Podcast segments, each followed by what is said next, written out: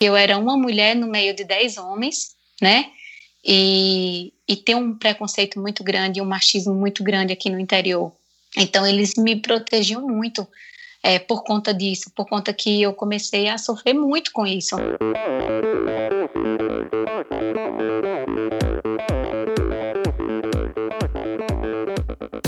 Olá pessoal, aqui é o Bernardinho. Olá amigos, eu sou a Fernanda Maciel. Aqui quem fala é o Tony Canaã. Olá, eu sou Djalma Madruga. Eu sou Ana Polegatti. E aí galera, aqui é o Thiago Vinhal. E esse é o Endorfina Podcast. Sou Michel Bogli e aqui no Endorfina Podcast você conhece as histórias e opiniões de triatletas, corredores, nadadores e ciclistas, profissionais e amadores. Descubra quem são e o que pensam os seres humanos que vivem o esporte e são movidos à endorfina.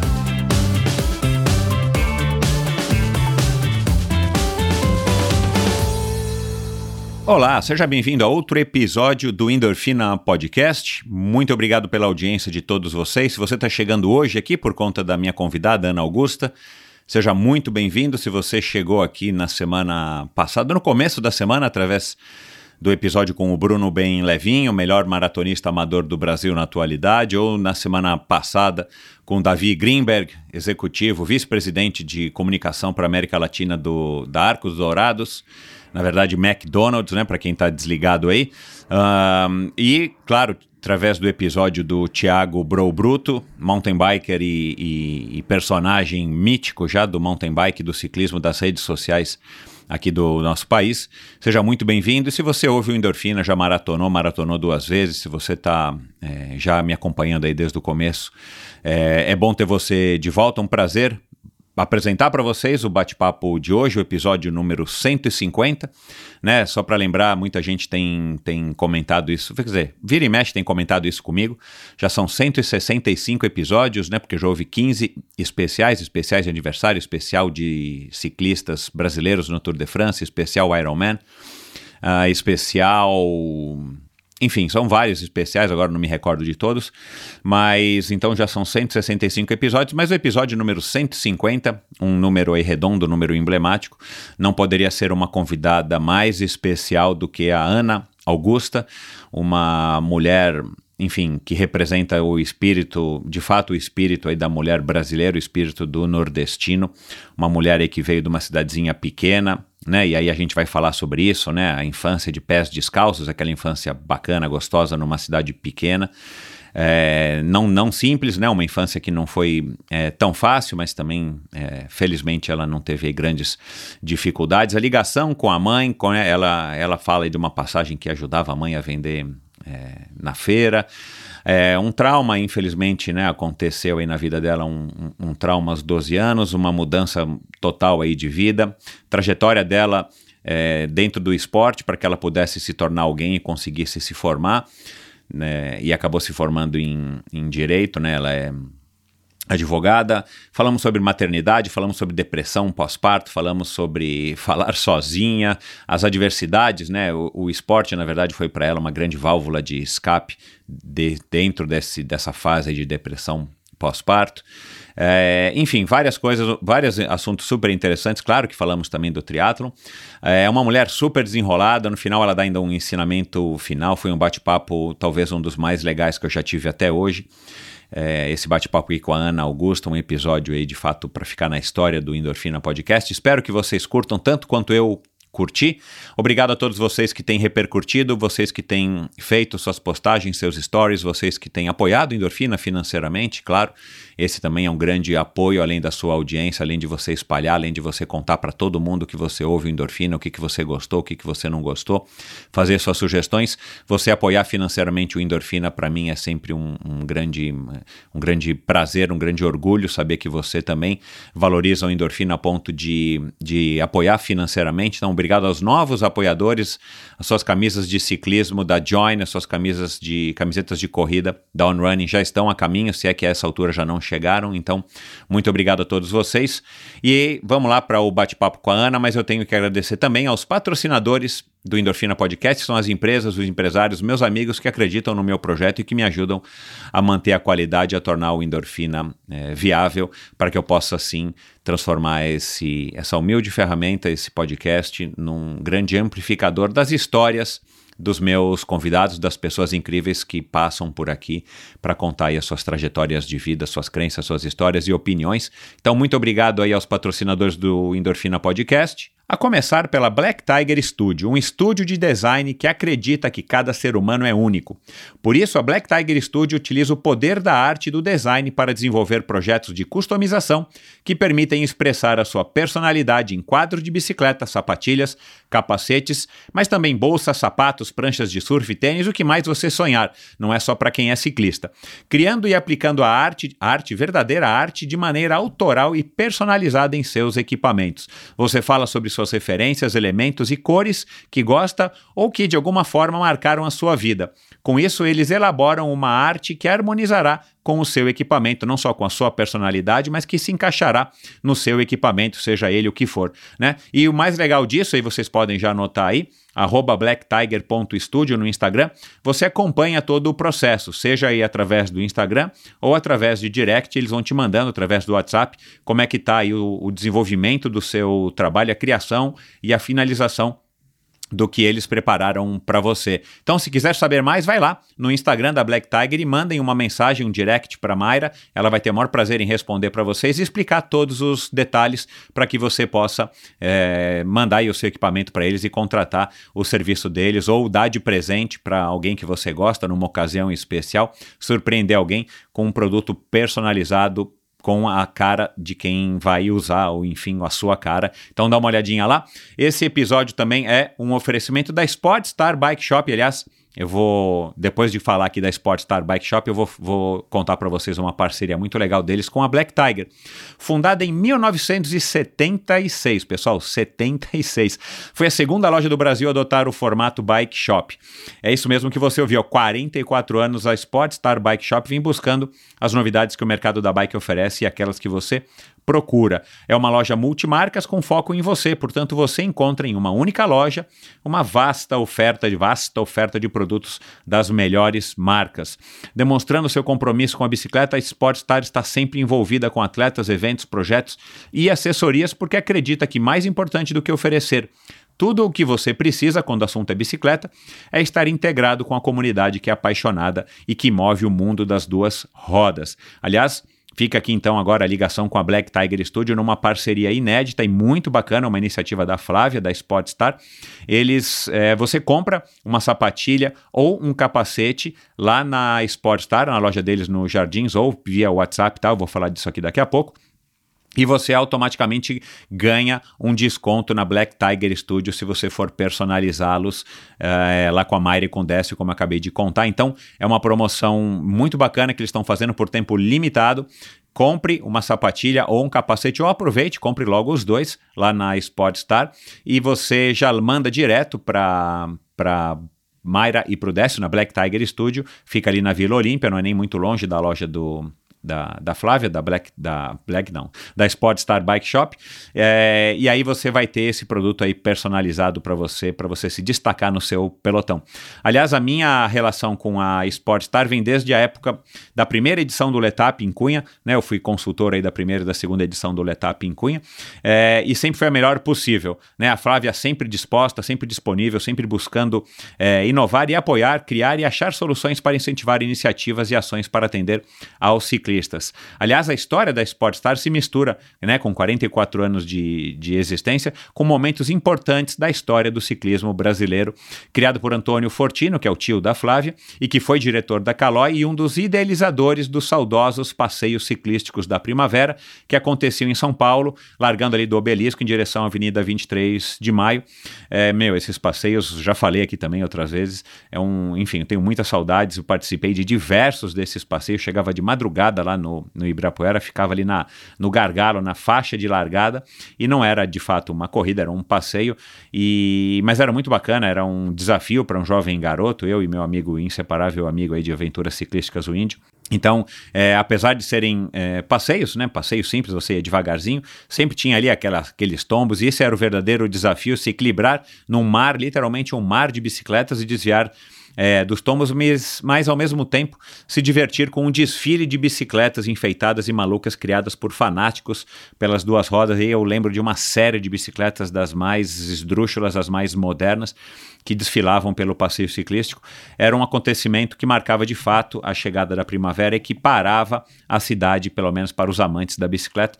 Muitas saudades dessa época, fica a dica aqui, Calói, voltar com os passeios. É, e o Antônio também teve, né? O tio da Flávia teve participação importante na realização da tradicional 9 de julho nessa quarentena. Vocês podem acompanhar no Instagram da, da Sportstar. A Flávia vem fazendo uma série de postagens contando aí os fatos, os marcos importantes através de imagens da trajetória da sua loja. Dá uma conferida lá. A Sportstar é uma loja referência para todo tipo de ciclista, seja você um guerreiro de final de semana ou você que busca o melhor desempenho em uma competição. Lá você encontra serviços de bike fit certificados pela SBCU da Retul do Brasil e um centro técnico com agendamento para manutenções de todo o tipo de bicicleta, seja uma bike de transporte, uma mountain bike, uma e-bike, né? Aliás, eu tive lá outro dia, tem uma série ali de e-bikes muito legais da Specialized, ou bikes de estrada. A Sportstar oferece vendas online, atendimento personalizado via WhatsApp, entrega para todo o Brasil. Dá uma olhadinha lá, é Sportstar Bikes .com.br é o site deles e arroba Sportstarbikes, mesma coisa, no Instagram. Uma história que já dura 44 anos, é de fato uma loja com alma. Quero agradecer também a Bovem Energia, Bovem que é patrocinadora e longa, de longa data do Endorfina Podcast. A Bovem é uma comercializadora, uma gestora e uma geradora de energia, assim como para os meus convidados. Para a Bovem, energia é um assunto muito sério. Uma empresa sólida e confiável, com profissionais experientes e treinados para lhe oferecer agilidade no atendimento, robustez e competência na condução dos negócios. Saiba mais em bovem.com.br de energia. A Bovem entende. E também, por final, uh, por fim, é, agradecer a Supacas Supacas é uma marca de acessórios de ciclismo coloridos e casuais que desde 2010 busca revolucionar o mercado de acessórios de, de produtos né, para o seu ciclismo, entre eles fitas de guidão, meia, luvas, é, suporte de garrafinha, o que mais, manoplas de mountain bike testadas e aprovadas por ninguém mais, ninguém menos do que Christopher Saucer, enfim, uma série de produtos de primeira linha, bombas de pé, bombas, é, não, bombas de quadros não tem ainda, bombas de pé, é, Suporte de garrafinha, eu já falei, o que mais que eles têm? Ah, ferramentas, eles têm uma série de ferramentas super legais. Enfim, dá uma olhada lá no site ultracicle.com.br, é o site da importadora representante da Supacas no Brasil, a única e oficial representante da Supacas no Brasil. Lá você encontra todos os produtos disponíveis à venda no Brasil da marca Supacas e você pode inclusive comprar, é um e-commerce, e você também lá descobre quais são o, as, as bike shops, as lojas de bicicletas, melhores lojas do ramo, é, de bicicleta que vendem os produtos, que representam os produtos, os produtos da Supacas, como por exemplo, é claro, a Sport Star Bike Shop, é, que também apoia aqui esse, esse projeto e esse episódio, é, é uma grande revendedora aí da Supacas. E se você quiser comprar os produtos da Supacas no conforto da sua casa ou você não tem nenhum revendedor da Supacas aí no seu estado, na sua cidade, aproveite a promoção é, em parceria com o Endorfina, frete gratuito para compras a partir de 100 reais, exclusivamente exclusivamente para você. Utilize a palavra endorfina no campo do cupom de desconto antes de finalizar a sua compra no site, lembrando, no site ultracicle.com.br e automaticamente o frete, o valor do frete desaparece e você vai receber produtos, é, os melhores produtos hoje, aí, os acessórios é, de ciclismo do mercado na porta, na conveniência da porta aí da sua casa. E para terminar, o Endorfina apoia a iniciativa do Mosqueteiros do Esporte, um site de patrocínio coletivo de atletas. Incentive um jovem atleta profissional e receba descontos em diversas lojas e prestadores de serviço. Seja você a diferença na carreira de um jovem talento a partir de 25 reais com 25 reais por mês, a partir de 25 reais por mês, você consegue apoiar um jovem atleta, um talento aí que já está se destacando, mas que precisa daquele empurrãozinho extra para chegar ali num nível um pouquinho melhor de tranquilidade para poder desempenhar o seu máximo potencial. Então você acha é, todo o plantel, você conhece e você descobre todo o plantel de atletas de primeira grandeza que estão lá é, apadrinhados pelo Mosqueteiros do Esporte no mosqueteirosdoesporte.com.br e siga Mosqueteiros do Esporte no Instagram e Mosqueteiros do Esporte no Facebook. Então obrigado aos patrocinadores do Endorfina Podcast, obrigado a vocês por terem chegado até aqui. Agora vamos com mais um bate-papo interessantíssimo, um episódio para ficar na história do Endorfina Podcast com a queridíssima Ana Augusta. É com grande prazer que recebo hoje uma verdadeira representante do povo nordestino, da sua garra, determinação e alegria de viver. As pancadas que levou da vida desde pequena, ela deu um jeito de superar, e foi através do esporte que ela se reergueu de uma depressão. Precisando de ajuda, foi graças ao filho de criação e do Google que ela, em 2017, descobriu o triatlon. Três meses depois, largava sua primeira competição, o 70.3 de Maceió, e apenas três meses depois, outro 70.3 agora em Fortaleza, onde conquistaria o lugar mais alto no pódio em sua faixa etária. No ano de 2018, estreou nas distâncias de Ironman e conquistou de cara o excelente quinto lugar de novo na sua faixa etária. No ano passado, foi a campeã do 70.3 de Bariloche e na sua segunda experiência correndo as distâncias de um Ironman, então em Mar del Plata, foi a segunda mulher a cruzar a linha de chegada, o que lhe garantiu a vaga para o Mundial de Kona. Advogada por vocação, luta contra o preconceito, o machismo e, a, e luta pelo direito de ser feliz. O pano que costura tudo isso na vida dessa taca, tacaratuense é o triatlo. Com vocês, a mãe do João Lorenzo, da pequena Clara e do Patrick, a pernambucana Ana Augusta Lima Soares Barbosa, carinhosamente conhecida pela alcunha de mãe malvada. Seja muito bem-vinda, Ana.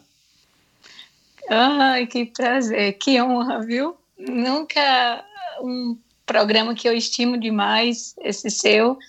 E nem sei, viu, se eu tenho tanta honra para estar participando dele, mas assim, Tem. eu me sinto tão feliz. E isso para mim é é motivo de, de muito orgulho e gratidão. Que bom, o prazer é meu e tenho certeza que tá. vai ser um bate-papo muito legal. O, ouvinte que está conosco aqui agora também vai, vai viajar aqui nessa nossa conversa e, e tenho certeza que vai sair muito inspirado. Ana, ah, que legal. Agora, é, numa das nossas conversas, né, eu te fiz aí algumas perguntas e você me passou um pouco da tua história e tudo mais.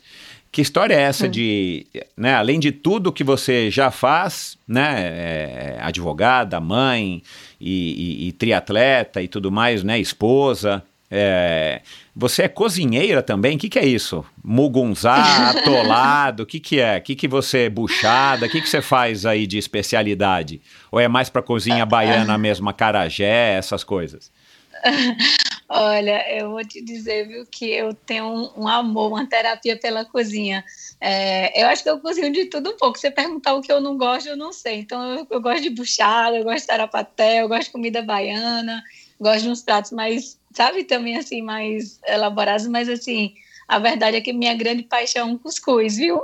Ah, que legal, cara, que legal. E é, isso, isso desde é, sempre você aprendeu a cozinhar pequena? É, foi alguma coisa que você desenvolveu depois que nasceram seus filhos? De onde que vem essa, essa ligação com a cozinha? Sua mãe? É que é que como, como a gente se mudou, né? E minha mãe por, por ela dirigia muito caminhão e ela precisava viajar muito, então ficava muito só em casa.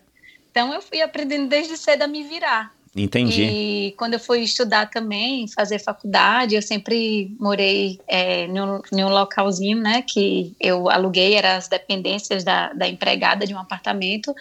E eu também sempre aprendi a me virar, a cozinhar, ia pesquisando, e com o tempo eu adquiri um amor muito grande pela cozinha, de cozinhar. Sendo a irmã mais nova, né, de três, você que cozinhava também para suas irmãs ou tinha uma espécie de, de rodízio e tudo mais? Quando sua mãe não estava?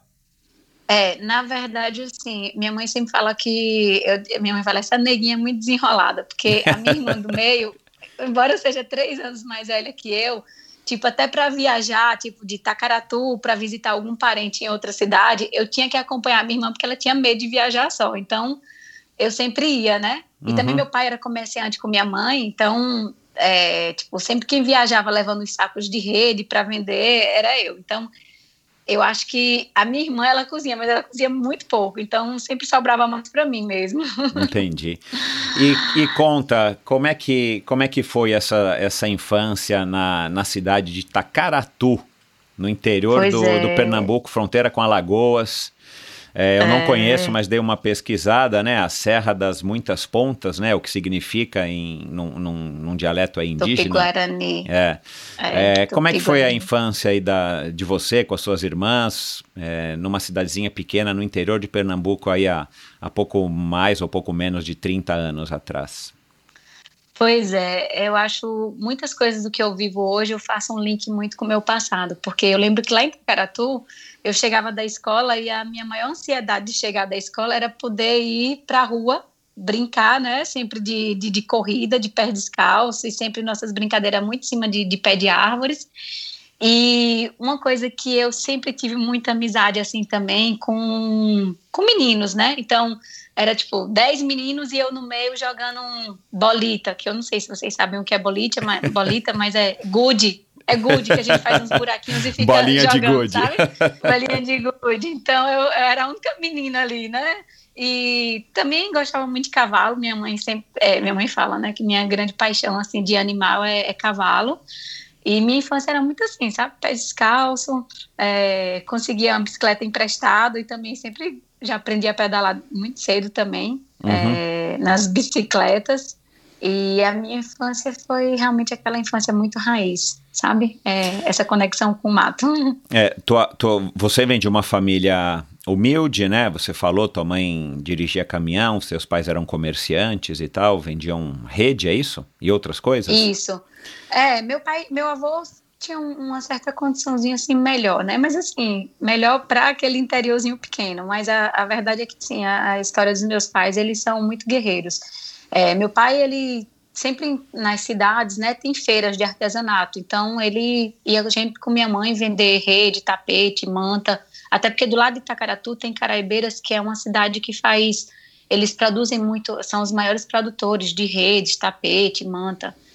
E depois, a minha, quando a gente veio embora de Tacaratu, que eu tinha 12 anos, aí a minha mãe, ela começou, ela casou com, com outra pessoa e ele era caminhoneiro. E aí a minha mãe, minha mãe, a carteira de habilitação dela é. Então minha mãe dirige Scania.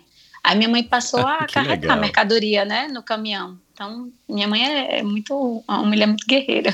Hum, e, e eu imagino então que esse teu jeito de de ser desenrolada, né? Que eu nem sei se aqui, uhum. aqui no sul, no sul, no sudeste o pessoal entende, né? Mas eu sei que no nordeste é. a gente usa muito essa expressão, né, é. né? Desenrolado. É, de é. você ser assim, dessa pessoa que se vira, né? É, você puxou dela, é? Eu puxei dela. Eu sempre vi a minha mãe assim, diante das dificuldades dela. Ela, ela é uma mulher muito destemida, sabe? E ao mesmo tempo, assim, ela, ela sempre fala assim pra gente, ó, oh, não há um mal que perdure.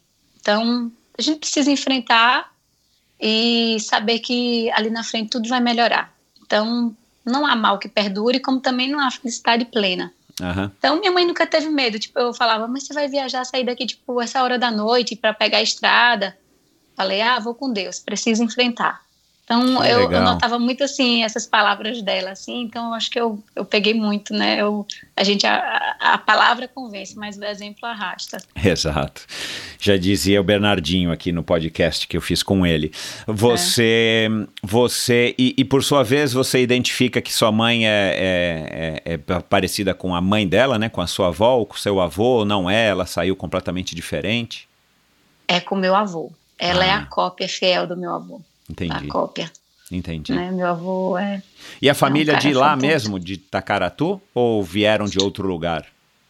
É, me, na verdade, a minha avó, ela, ela tem, ela, você vê que minha avó ela é branca, meu avô é mais para o indígena, sabe? Porque minha avó acho que veio junto com os, os descendentes de holandeses que foi ali colonizar o Pernambuco. Isso. A minha avó é branca, o, mas o meu avô, ele, a gente fala que quando a gente tem uma ascendência é, indígena forte é, é, tronco velho, né? Então, meu avô, é, meu avô já é mais tronco velho.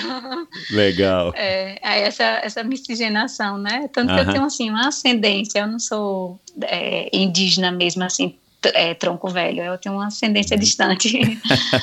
é, e, e, uma infância, uma infância, enfim, é, enfim de uma família humilde, né, numa cidadezinha pequena, no É. interior de Pernambuco, é, mas não lhe faltou nada, foi uma infância bacana, assim, não foi uma infância que você teve grandes traumas, sofrida, né, não, não passou necessidade. Não, não, a gente, graças a Deus, nunca passou. Mas assim, é, a gente sempre, né, sempre foram pessoas muito batalhadoras, meus pais. E eu lembro que minha mãe tinha uma, uma padariazinha que ela colocou, ela comprou depois do meu tio. E dia de sábado, nos interiores pequenos, são os dias que tem a feira, sabe? Onde vende verdura. Aham. Então só acontece isso uma vez por semana. Quem é do interior pequeno acho que vai entender o que eu tô falando. E eu lembro que, como eu via minha mãe ali se virando e tal para vender as coisas, eu pegava as coisas da padaria, tipo os bombons, e aí eu tinha um- uma banquinha azul que eu colocava essa banquinha na feira, assim, no- no- na passagem, na frente da minha casa, que para chegar em Itacaratu só tem uma entrada, você só, só tem uma rua para você chegar lá. E aí, é, as pessoas para ir para a feira passavam pela frente da minha casa, né? Então eu vendia é, muitos bombons, eu fazia aqueles piqueniques que a gente soprava o saquinho, nada higiênico. Mas assim, eu sempre entendi a importância disso. E uma coisa que me marcou aí, sim, uma coisa que me marcou na minha infância, é, foi que quando vem alguém de fora lá em Itacaratu, a gente percebia logo pelo sotaque, né? Que era alguém Aham. de fora. E até porque lá todo mundo se conhece. E aí esse cara virou para mim, eram dois caras, eu acho que eles estavam fazendo alguma obra em Itacaratu, e quando eles me viram com essa banquinha, eu vendendo, eles viraram um pro outro, mas eles falaram tão assim para eu ouvir, e falou, meu Deus, qual será o futuro dessa criança? Porque me viram ali vendendo, entendeu? Aí isso eu, desde que meu esposo até me lembrou isso hoje, falando, olha, lembra que aí te marcou tanto, que eu sempre falo isso, porque eu, isso foi bom para mim, me traumatizou, eu me senti muito assim, tipo, menosprezada, Aham. mas ao mesmo tempo eu consigo, foi tão bom para mim, porque hoje eu olho com qualquer criança, seja ela mais pobre, que não mora nem numa casa de alvenaria, eu olho, eu acredito nelas, sabe? Eu olho para qualquer pessoa assim, eu acredito. Uhum. Porque não dá muitas voltas, né? A gente Sem não pode dúvida. medir ninguém pela nossa régua. É, né? Verdade, bem, bem, bem inteligente essa sua colocação. Agora, a, a gente tem essa, essa coisa aqui no Brasil, que aí eu já não sei se é cultural, porque a gente acaba disseminando isso, ou se é uma constatação. E aí, claro, quando a gente vai, né, basta sair de uma cidade pequena como Tacaratu, que eu não conheço, né, mas você vai para Recife, ou você vai para São Paulo, você vai para o Rio de Janeiro, é, e depois, né, para quem tem a possibilidade, vai para qualquer país do hemisfério norte, né, teoricamente de primeiro mundo, a gente percebe que muitas vezes as oportunidades são mesmo muito é, injustas se formos compará-las, né? Principalmente para as pessoas de origem bastante humilde, né? É, A gente enxerga que para nós mesmos algumas oportunidades é, já são é, difíceis de comparar. Agora, para pessoas mais humildes, isso fica mais, mais latente, ainda mais notório ainda quando a gente tem essas experiências. Então, a gente também não pode negar, né, Ana, que é, de fato ver uma mocinha, uma menininha, né, numa banca vendendo, Uhum. é, enfim, é, saquinho, né? Como é que você falou? É, piquenique, né? É, piquenique. É, numa cidadezinha interior, né, no interior de Pernambuco, realmente a gente pensa, eh, pode ser um preconceito mesmo, né, e eu não vou me eximir disso, mas assim, puxa, é, com uma certa pena, né, que não é um sentimento muito legal, mas assim, puxa, né, que, que, que futuro que tem essa pessoa, não menosprezando-a, mas assim, menosprezando a, menosprezando não, mas assim, refletindo sobre uma situação, né, e claro, não há mal que seja tão mal que não possa ser revertido, né, é, e também do mesmo jeito que você falou, não há uma felicidade ou não há um bem que a gente não possa também, infelizmente, perder, mas a verdade é que no nosso Brasil, e vindo do, do Nordeste, vindo do interior como você, e ainda é- aí, né, uma autêntica representante do, do Nordeste, como eu coloquei, né, e eu não sei se você sabe, mas eu, eu, eu falo com um pouquinho de propriedade porque eu morei 10 anos no Ceará é, a- e, e rodei muito pelo interior, fui para o interior do Piauí e tudo mais. A gente vê realmente situações que são lamentáveis, uma pena, né? É, dá de fato uma, a- Exato. uma, uma aflição, e agora na pandemia a gente está vendo isso bem mais notoriamente, né? Mas Uhum. é, é, e aí a gente fica realmente, é, enfim, a gente reflete sobre é, que democracia é essa nossa que a gente não tem os mesmos direitos, eu ou você, é, com as pessoas que talvez estejam hoje lá em Tacaratu ou em qualquer outra cidadezinha pequena é, desse Brasil enorme, né? Então, infelizmente, essa é uma realidade. Mas, é, de fato, é, o que eu acho pela tua história, pelo que eu ouvi, né? E aí é, uhum. eu cheguei até você por alguns ouvintes, é, passei a te uhum. seguir nas redes sociais, depois o Roberto Azevedo, né? Que já passou por aqui, que é nosso amigo em comum, me falou muito bem de você. Ai. E vindo um do beijo, Roberto. Tenho muito carinho por ele demais. É, ele já mandou aqui lembranças para você, né? Quando disse que ia gravar, enfim. Uhum. E quando vem dele, que é uma pessoa que eu conheço, gosto, e uma pessoa inteligente, né? Uma pessoa que, que, enfim, que merece ser ouvida, como quando vem dele, ou quando vem de outras pessoas que falaram de você, como o Pedro, é, e todas com referências muito legais a seu respeito. Eu não lembro mais se foi a Luciana Haddad, não lembro quem foi que me falou de você. É, e, e, e, tendo essa vivência, né? De ter passado 10 anos no Nordeste lendo a tua história, eu vejo de fato que é, você é uma vencedora e é uma autêntica representante né, desse espírito nordestino que eu notei nesses 10 anos que eu convivi lá. É, com um povo nordestino né, que podia apreciar enxergar e valorizar. É, e, e, sem dúvida nenhuma, essa tua infância, é, com certeza te transformou na pessoa que você é hoje, mas ao mesmo tempo você é uma privilegiada, né? Porque tantos outros tiveram infâncias tão boas ou ou da mesma condição que vocês e, e, que você e talvez não tiveram essa felicidade ou essa sorte ou essa garra é, de estar tá, é, conseguindo conquistar tudo que você conquistou né, na vida, né?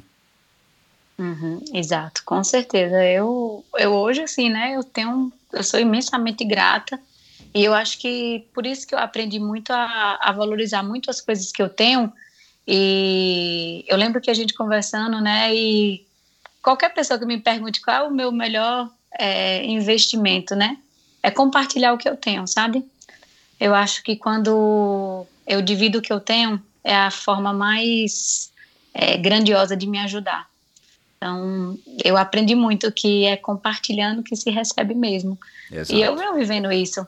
Eu é. venho vivendo isso na prática, né? Acho que falar é muito bonito quando você fala, mas as pessoas precisam viver, porque quando você vive é muito mágico. É. Porque quanto mais você ajuda outra pessoa, você cria tipo que uma, uma redoma, uma barreira de proteção, porque essas pessoas têm gratidão, essas pessoas te desejam bem, sabe? Isso volta para você, volta. você você conquista, você vai cada vez mais. Eu acho que ultimamente, eu digo que é, eu vivi em três anos de vida, que foi pós-depressão, né? O que eu não vivi em 30 intensamente. Eu acho que eu vivi nesses três anos, porque foram, sabe, lições grandiosas. Eu digo que eu, que eu hoje eu sou, eu me encontro aquela menina que eu era em Itacaratu, né? uma pessoa muito esforçada, aquela menina, mas durante um certo período eu digo que eu me perdi, né? E a uhum. vida é isso, assim, a gente erra bastante. É, a, a, minha saída de Itacaratu foi um trauma muito grande, né? Assim, então, minha... você teve aí uma questão familiar, né? Uma espécie de uma, de uma tragédia, né? Uma espécie não, uma tragédia, hum, né? Briga aí de famílias exato. e tal, uma coisa bem característica do interior, ainda mais, há, enfim, há, há 20 anos, né? Já faz 20 e, e pouquinhos anos, 21 é. anos. Você teve aí essa. 20 anos, né? Porque você disse que foi em 2000, Isso, né? Se eu não me engano. Foi em é. 2000. É. Vamos fazer 20 então, anos. uma briga familiar, enfim, não vem ao caso aqui, mas é uma coisa bem. Exato. Que, que para a realidade aqui de quem está no sul, no sudeste ou na cidade grande, é, ela é mais distante, mas aí é uma coisa que a gente sabe que acontece, né? Ainda mais nesse Brasilzão enorme como a gente está é, enfim, como a gente já falou aqui agora. E aí você foi obrigada, né, a, a fugir da, é. de Itacaratu para, enfim, para recomeçar uma vida e, e, e, tocar a vida aí ao lado da sua mãe, da sua, das suas irmãs, da sua família. É, é. E foi para Juazeiro. É, e só por curiosidade, Juazeiro por quê? O que, qual era a sua ligação com. Ou foi para. Ah, foi para Petrolina primeiro que você falou, né? Que aí é na fronteira Não. com Juazeiro. É, na, na verdade foi assim, né? A gente quando teve essa, essa questão familiar, essa briga familiar, é, eu queria, a gente saiu, foi por opção nossa mesmo de sair de lá de Tacaratu para evitar outras tragédias, sabe? Uhum. Então a minha família achou melhor a gente sair e a gente saiu realmente assim, todo mundo assim, no dia tava todo mundo com a roupa do corpo, mas eu saí já tinha duas tias minhas que moravam em Juazeiro, que é do lado ah, de Petrolina, uh -huh. e eu saí com aquilo ali na. Eu acho que eu rodei os 400 quilômetros, sabe? Com aquilo na minha cabeça. Eu falei, oh, isso não vai ficar assim. isso não vai ficar impune. É, isso, eu só pensava isso, assim, sabe? Mas você E tinha raiva, você. Assim, como é que Eu- uma criança de eu- 12 eu anos meio que- assimila, né? Uma, é. uma mudança tão radical eu, dessa? Eu, eu me senti assim, eu vendo o sofrimento muito grande da minha família, é, eu me senti um pouco assim revoltada, sabe? Porque é, eu acho que você não precisa ter idade. É como uma criança quando ele é injustiçado, sabe? A criança tem sentimento, a gente sente. Então eu me sentia muito é, revoltada como que uma coisa tão pequena se transformou numa sangria tão grande, sabe? Foi muito sangue derramado. Então, assim, é, eu saí de lá. Então, quando eu cheguei em Juazeiro, que já tinha minhas duas tias e elas acolheram a família inteira, é, eu fui estudar numa escola pública, né? Aqui, no Colégio Estadual Rui Barbosa. E eu tinha uma coisa muita vontade, assim, que era de, de estudar, sabe? Eu sempre, eu ficava vendo, assim, pela televisão, as pessoas com suas formações e tal.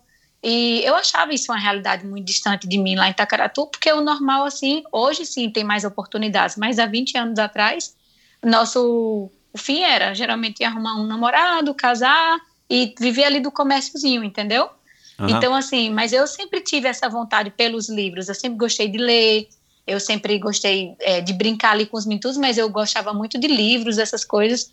E quando eu cheguei aqui em Juazeiro, eu fui estudar. Então, eu botei na minha cabeça que se eu quisesse fazer alguma coisa pela minha família, eu tinha que estudar. Então, eu decidi ser advogada, botei na minha cabeça que eu ia ser advogada quando eu estava vindo embora, né? No, quando eu estava na, Nesses no trajeto, 400 né? quilômetros. eu decidi, eu digo, é, se eu for um dia advogada, vai ser o jeito de eu realmente honrar minha família. Então, eu, quando eu vim para Juazeiro, eu estudei na escola pública, só que escola pública geralmente tem as atividades físicas básicas, né? Só que eu era muito raquíticazinha, eu era aquela bem raquítica mesmo. E até que eu tava muito, ficava muito gripada aqui, o médico falou que natação seria uma boa. E aí eu entrei na natação, né, numa, numa escolinha de natação, e eu percebia lá que os professores, e aqui, a gente, pra você ter noção, talvez você não, mas os grandes nadadores aí do Brasil lembram desse nome chamado Lorival Quirino, que ele já foi para. Ele foi pentacampeão da Mar Grande, em Salvador. E esses meninos aprendem a nadar sozinhos no rio. Eles são, a gente diz que são é, meninos do rio, sabe? Aham. Eles aprendem a nadar aqui. E o- se você vir aqui um dia tiver a oportunidade de vir, você vai ver que nós temos assim grandes nadadores aqui. Aqui é um celeiro de atletas. Só falta oportunidade mesmo. Claro, é. E aí, nesse clubinho de natação, eles diziam: a gente vai sábado pro rio nadar. E aí, só que não ia, menina, né? Porque o rio tem correnteza. Esse rio aqui não é água parada. Você nadar nesse rio, você tem que ter coragem, porque a correnteza te arrasta. Tem, tem remanso, tem alguns redemoinhos, enfim, a gente precisa conhecer onde vai nadar. E aí eu falei que eu queria ir. Então eu comecei a ir a nadar no rio, ia um caiaquezinho no início do meu lado, e meu objetivo era, eu quero sair de uma margem para outra, que dá um quilômetro, Petrolina, Juazeiro. E aí, quando eu comecei a nadar, eu falei para meu professor lá no, na escola pública que eu estudava que eu queria participar dos jogos escolares, né? E eu sempre pensava assim, olha, é, minha mãe no momento não pode pagar colégio particular para mim, mas eu sei que as escolas dão bolsas, né? Dão as bolsas através do esporte. Então eu tudo assim eu pensava, eu não sei explicar como é que eu pensava tudo isso, mas Então, isso, cara. mas foi assim que aconteceu, sabe? Então eu ia até o diretor do colégio e eu falei, ó, eu participei dos jogos escolares pelo Rui Barbosa e eu ganhei, eu posso representar seu colégio, você pode me dar uma bolsa? E assim, os diretores são acostumados aos pais irem pedir bolsa, né? E não os próprios alunos. E aí ele notava assim meu interesse em estudar, aí eu comecei numa escola menorzinha. Eu sei que depois eu já fui para o Colégio Dom Bosco, que é uma rede bem conhecida, grande. grande, Consegui é. vaga no Dom Bosco. Estudei representando o Dom Bosco nos Jogos Diocesanos, nadando também. E depois, por fim, eu cheguei até o Colégio GEL, onde realmente assim eu já vinha me Ah. dedicando bastante aos estudos. E lá nesse colégio eu fiz um teste de seleção e eu consegui a bolsa também pelos meus esforços de conhecimento e também pelo esporte, né? E aí o diretor, é, eu, eu estudando lá e, e detalhe, né? Durante esses colégios que eu passava, eu, eu tinha muita gratidão por, por todas as oportunidades. Então, se era no Dom Bosco, eu dava aula de catequese, eu saía nas missões, de porta em porta, ajudando as freiras que tinha lá. E eu sempre fazia, tipo, eu preciso retribuir de algum jeito também, não só estudando, né? E no GEL eu criei um vínculo muito grande com esse ex-diretor de lá do GEL. E aí ele me tinha como uma filha mesmo. Quando minha mãe viajava de caminhão, eu falei, não, tô sempre só em casa. Então ele e a esposa dele sempre tinham cuidado de me levar em casa, me pegar, sabe? E ele falou, oh, eu vou pagar seu vestibular, você vai fazer vestibular em João Pessoa. Eu vou pagar seu deslocamento para lá e pagar sua inscrição. E eu desenvolvi uma ansiedade, porque eu não esperava o momento. E eu, eu fiz o vestibular, né, antes de terminar o terceiro ano. E aí eu fui aprovada no vestibular, né, de, de direito. E aí eu eu achar, eu sabia que eu estava no caminho certo, sabe? Para que a minha formatura ninguém ia me tirar. Eu estudei lá em João Pessoa. Fui em João Pessoa. Conheci meu atual marido, viu, nessa época no GEL. O atual, é... atual não, o teu único marido, né, o, o, o João. único marido, é. exato. Ô, João, calma, ela errou, é, ela errou, João. calma, calma, é o único marido, atual, a gente João. sabe. É, é. é... Exato. ah, Ai, ô, ô, Ana, de vestibular. É, é, eu tenho uma filha de, de 20 anos e tenho vários hum. amigos que têm filhos de idades um pouco mais, mais novas.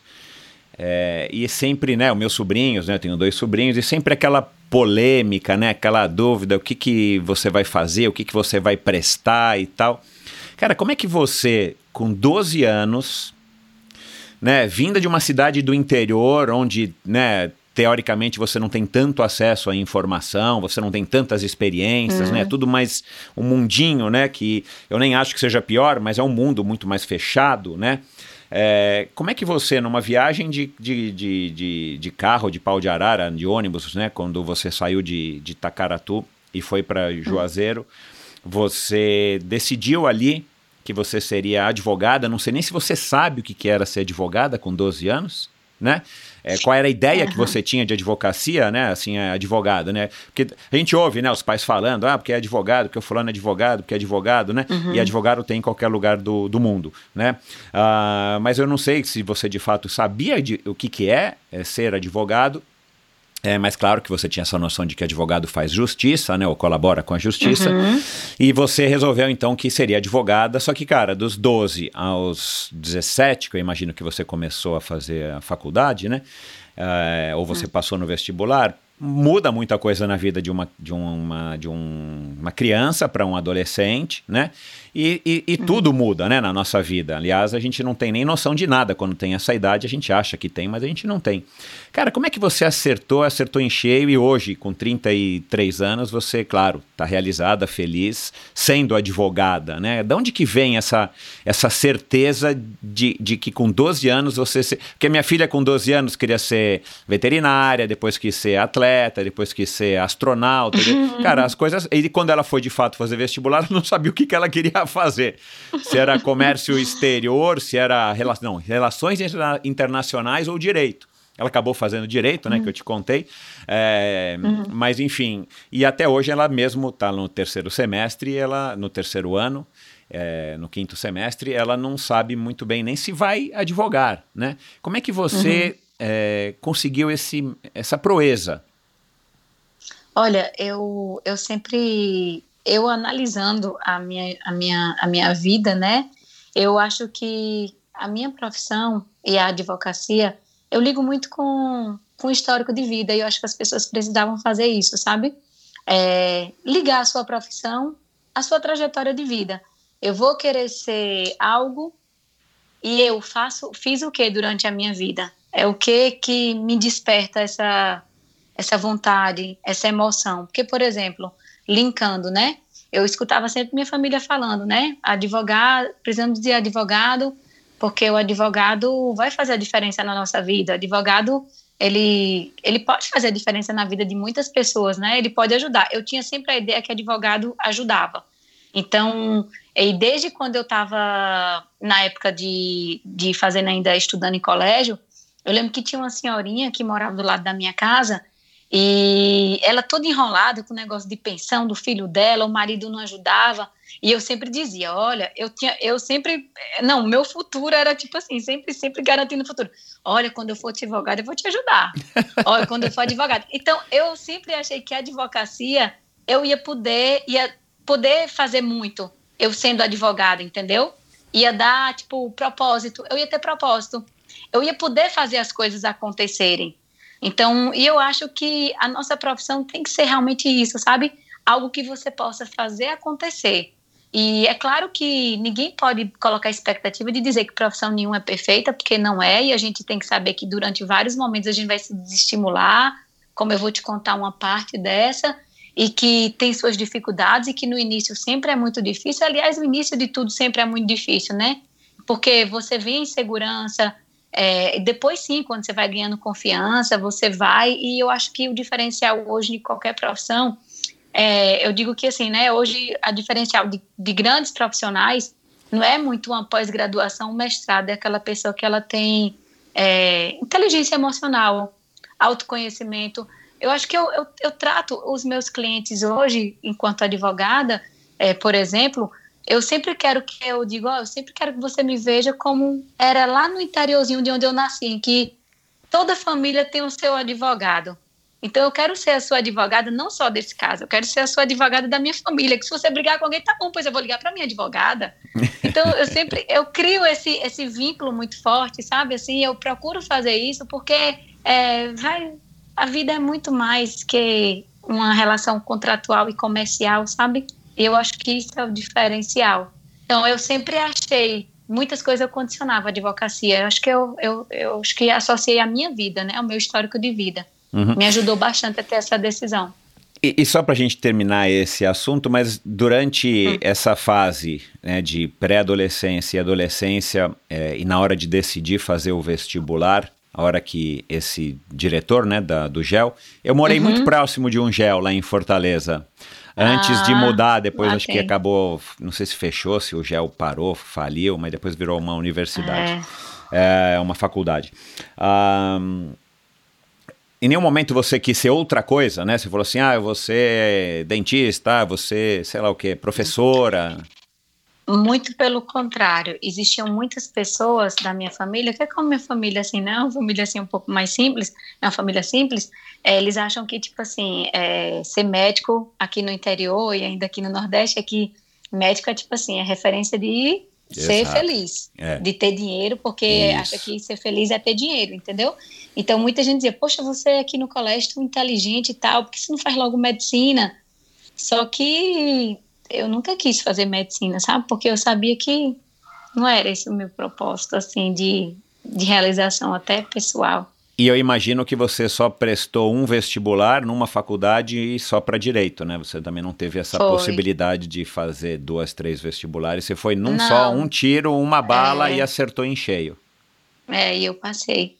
E aí eu fui aprovada. E aí quando eu fui aprovada em direito, João, meu esposo, ele fazia tinha cinco anos fazendo cursinho para passar em medicina. Uau. Ele já tinha passado em direito em primeiro lugar nas federais e estaduais daqui e ele não foi, cursou e viu que não era, que não queria, e aí não desistiu de medicina. E aí eu digo que João tem um dom, né? Que o apelido de João é que ele é irmã Dulce. que ele é uma pessoa muito bondosa, o coração assim muito bom, ele não se estressa com nada. E ele Enfim, é da onde? João... Ele é de Juazeiro, ele é de Petrolina? Juazeiro. Ah, tá. Juazeiro, de Juazeiro. E aí só que João passou em Salvador, né? E aí depois eu consegui transferir minha faculdade os últimos anos lá em Salvador para ficar mais próximo de João.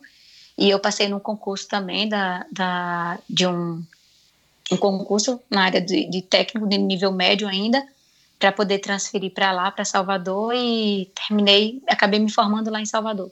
Ah, que legal. Aí, de, aí, depois você voltou rapidamente, né, para Tacaratu para resolver a pendenga então, que estava lá. Isso eu quero falar. E para fechar esse ciclo, quando eu peguei minha OAB, eu, eu, eu fiz a OAB, né? Passei no, no, nono período, foi no nono período. E aí eu consegui pegar minha OAB, mesmo sem ter concluído os dez períodos, eu, eu consegui pegar minha OAB e peguei minha OAB, eu lembro que eu peguei minha OAB na segunda-feira. Na terça-feira, eu peguei uma lotação, não peguei nem ônibus, eu peguei uma van, uma lotação, e fui para Tacaratu sozinha. Sabe o que é sozinha? Eu, não, eu só avisei uma pessoa da minha família, que era minha mãe. E chegou lá, eu cheguei e pedi vista do processo, né? Que era um processo que estava escondido já há bastante tempo, processo parado, né?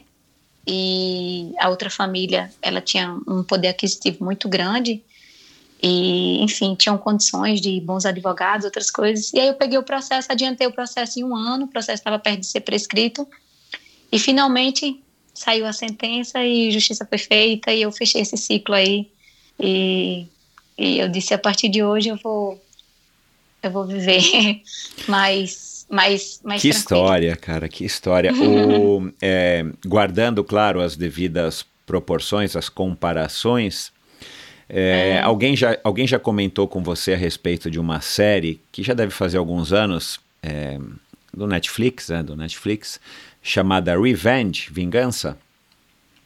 Ah, eu já ouvi sim falar, mas é. nunca assisti todo não. É, porque... Eu sou bem ruim de filme, viu? É, porque filme, alguém indicou falar, que para minha mulher ou, ou para minha filha, eu acabei assistindo na época, acho que foi a primeira série que eu assisti, dei uma viciada, assim, daquelas é. que você quer consumir todo eu dia. Eu lembro que eu já vi algumas partes dela, é, assim.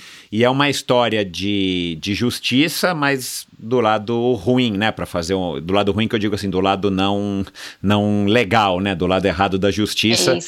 Mas é uma, uma busca de uma, de uma mocinha, é, de fato, talvez ah. até na mesma idade que você, que presenciou, nem lembro exatamente o que, mas assim, ela passa a vida inteira dela querendo fazer justiça. E aí as coisas de filme acontecem, né? E tal, e ela acaba é. conseguindo é, aos poucos se vingar. Só que a justiça dela, no, na concepção dela, é, é, bem mais violenta, fora da lei.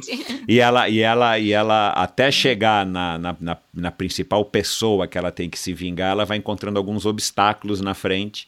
Enfim e acaba no fim da história, ela acaba se vingando, mas depois vira uma novela que se arrasta por temporadas, um negócio bizarro, horrível depois. É. Mas acho que a primeira ou é, a segunda temporada. É, longa. é, mas é uma coisa, mas é uma coisa que é. me lembrou muito o, o, o seriado, porque você passou é, dos 12, vai, até os 18 para 19, e você passou com isso na cabeça. Claro que eu imagino que isso não foi a grande motivação da sua vida, né? Porque eu imagino que você não hum, tenha não. sido uma pessoa que, que, enfim, que viveu não. amargurada com isso, né? Arrastando essa corrente, não, como gostam de dizer. Mas você, uhum. na, na, tua, na tua noção de, de, de criança ainda, né? Pré-adolescente, com 12 anos você queria fazer justiça e no final das contas você conseguiu, é. né? Talvez isso tenha sido a grande prova é a primeira grande prova de que Exato. você é uma mulher que consegue o que você quer.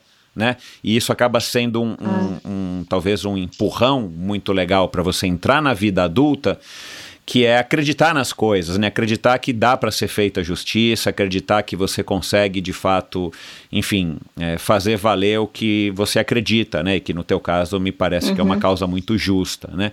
É, como, é, como, é que, como é que esse processo, vai, o, o final desse ciclo na sua vida como é que ele, como é que você reagiu a ele, vai, no dia que você soube que, enfim, que tinha dado a sentença, trânsito em julgado e tudo mais, você tinha vencido.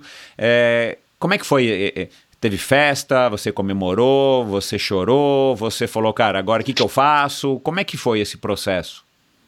É, porque na verdade, assim, né, eu nunca busquei, assim, eu nunca tive, nem, nem, nunca nem fez parte de mim nenhum momento sentimento de vingança, mas assim, é, eu só queria que, tipo assim, eles não ficassem impunes, entendeu? Porque, tipo, eles tinham tudo, minha família não tinha nada, o processo estava lá abandonado, então foi feita a sentença, eles recorreram, é, perderam todos os recursos deles.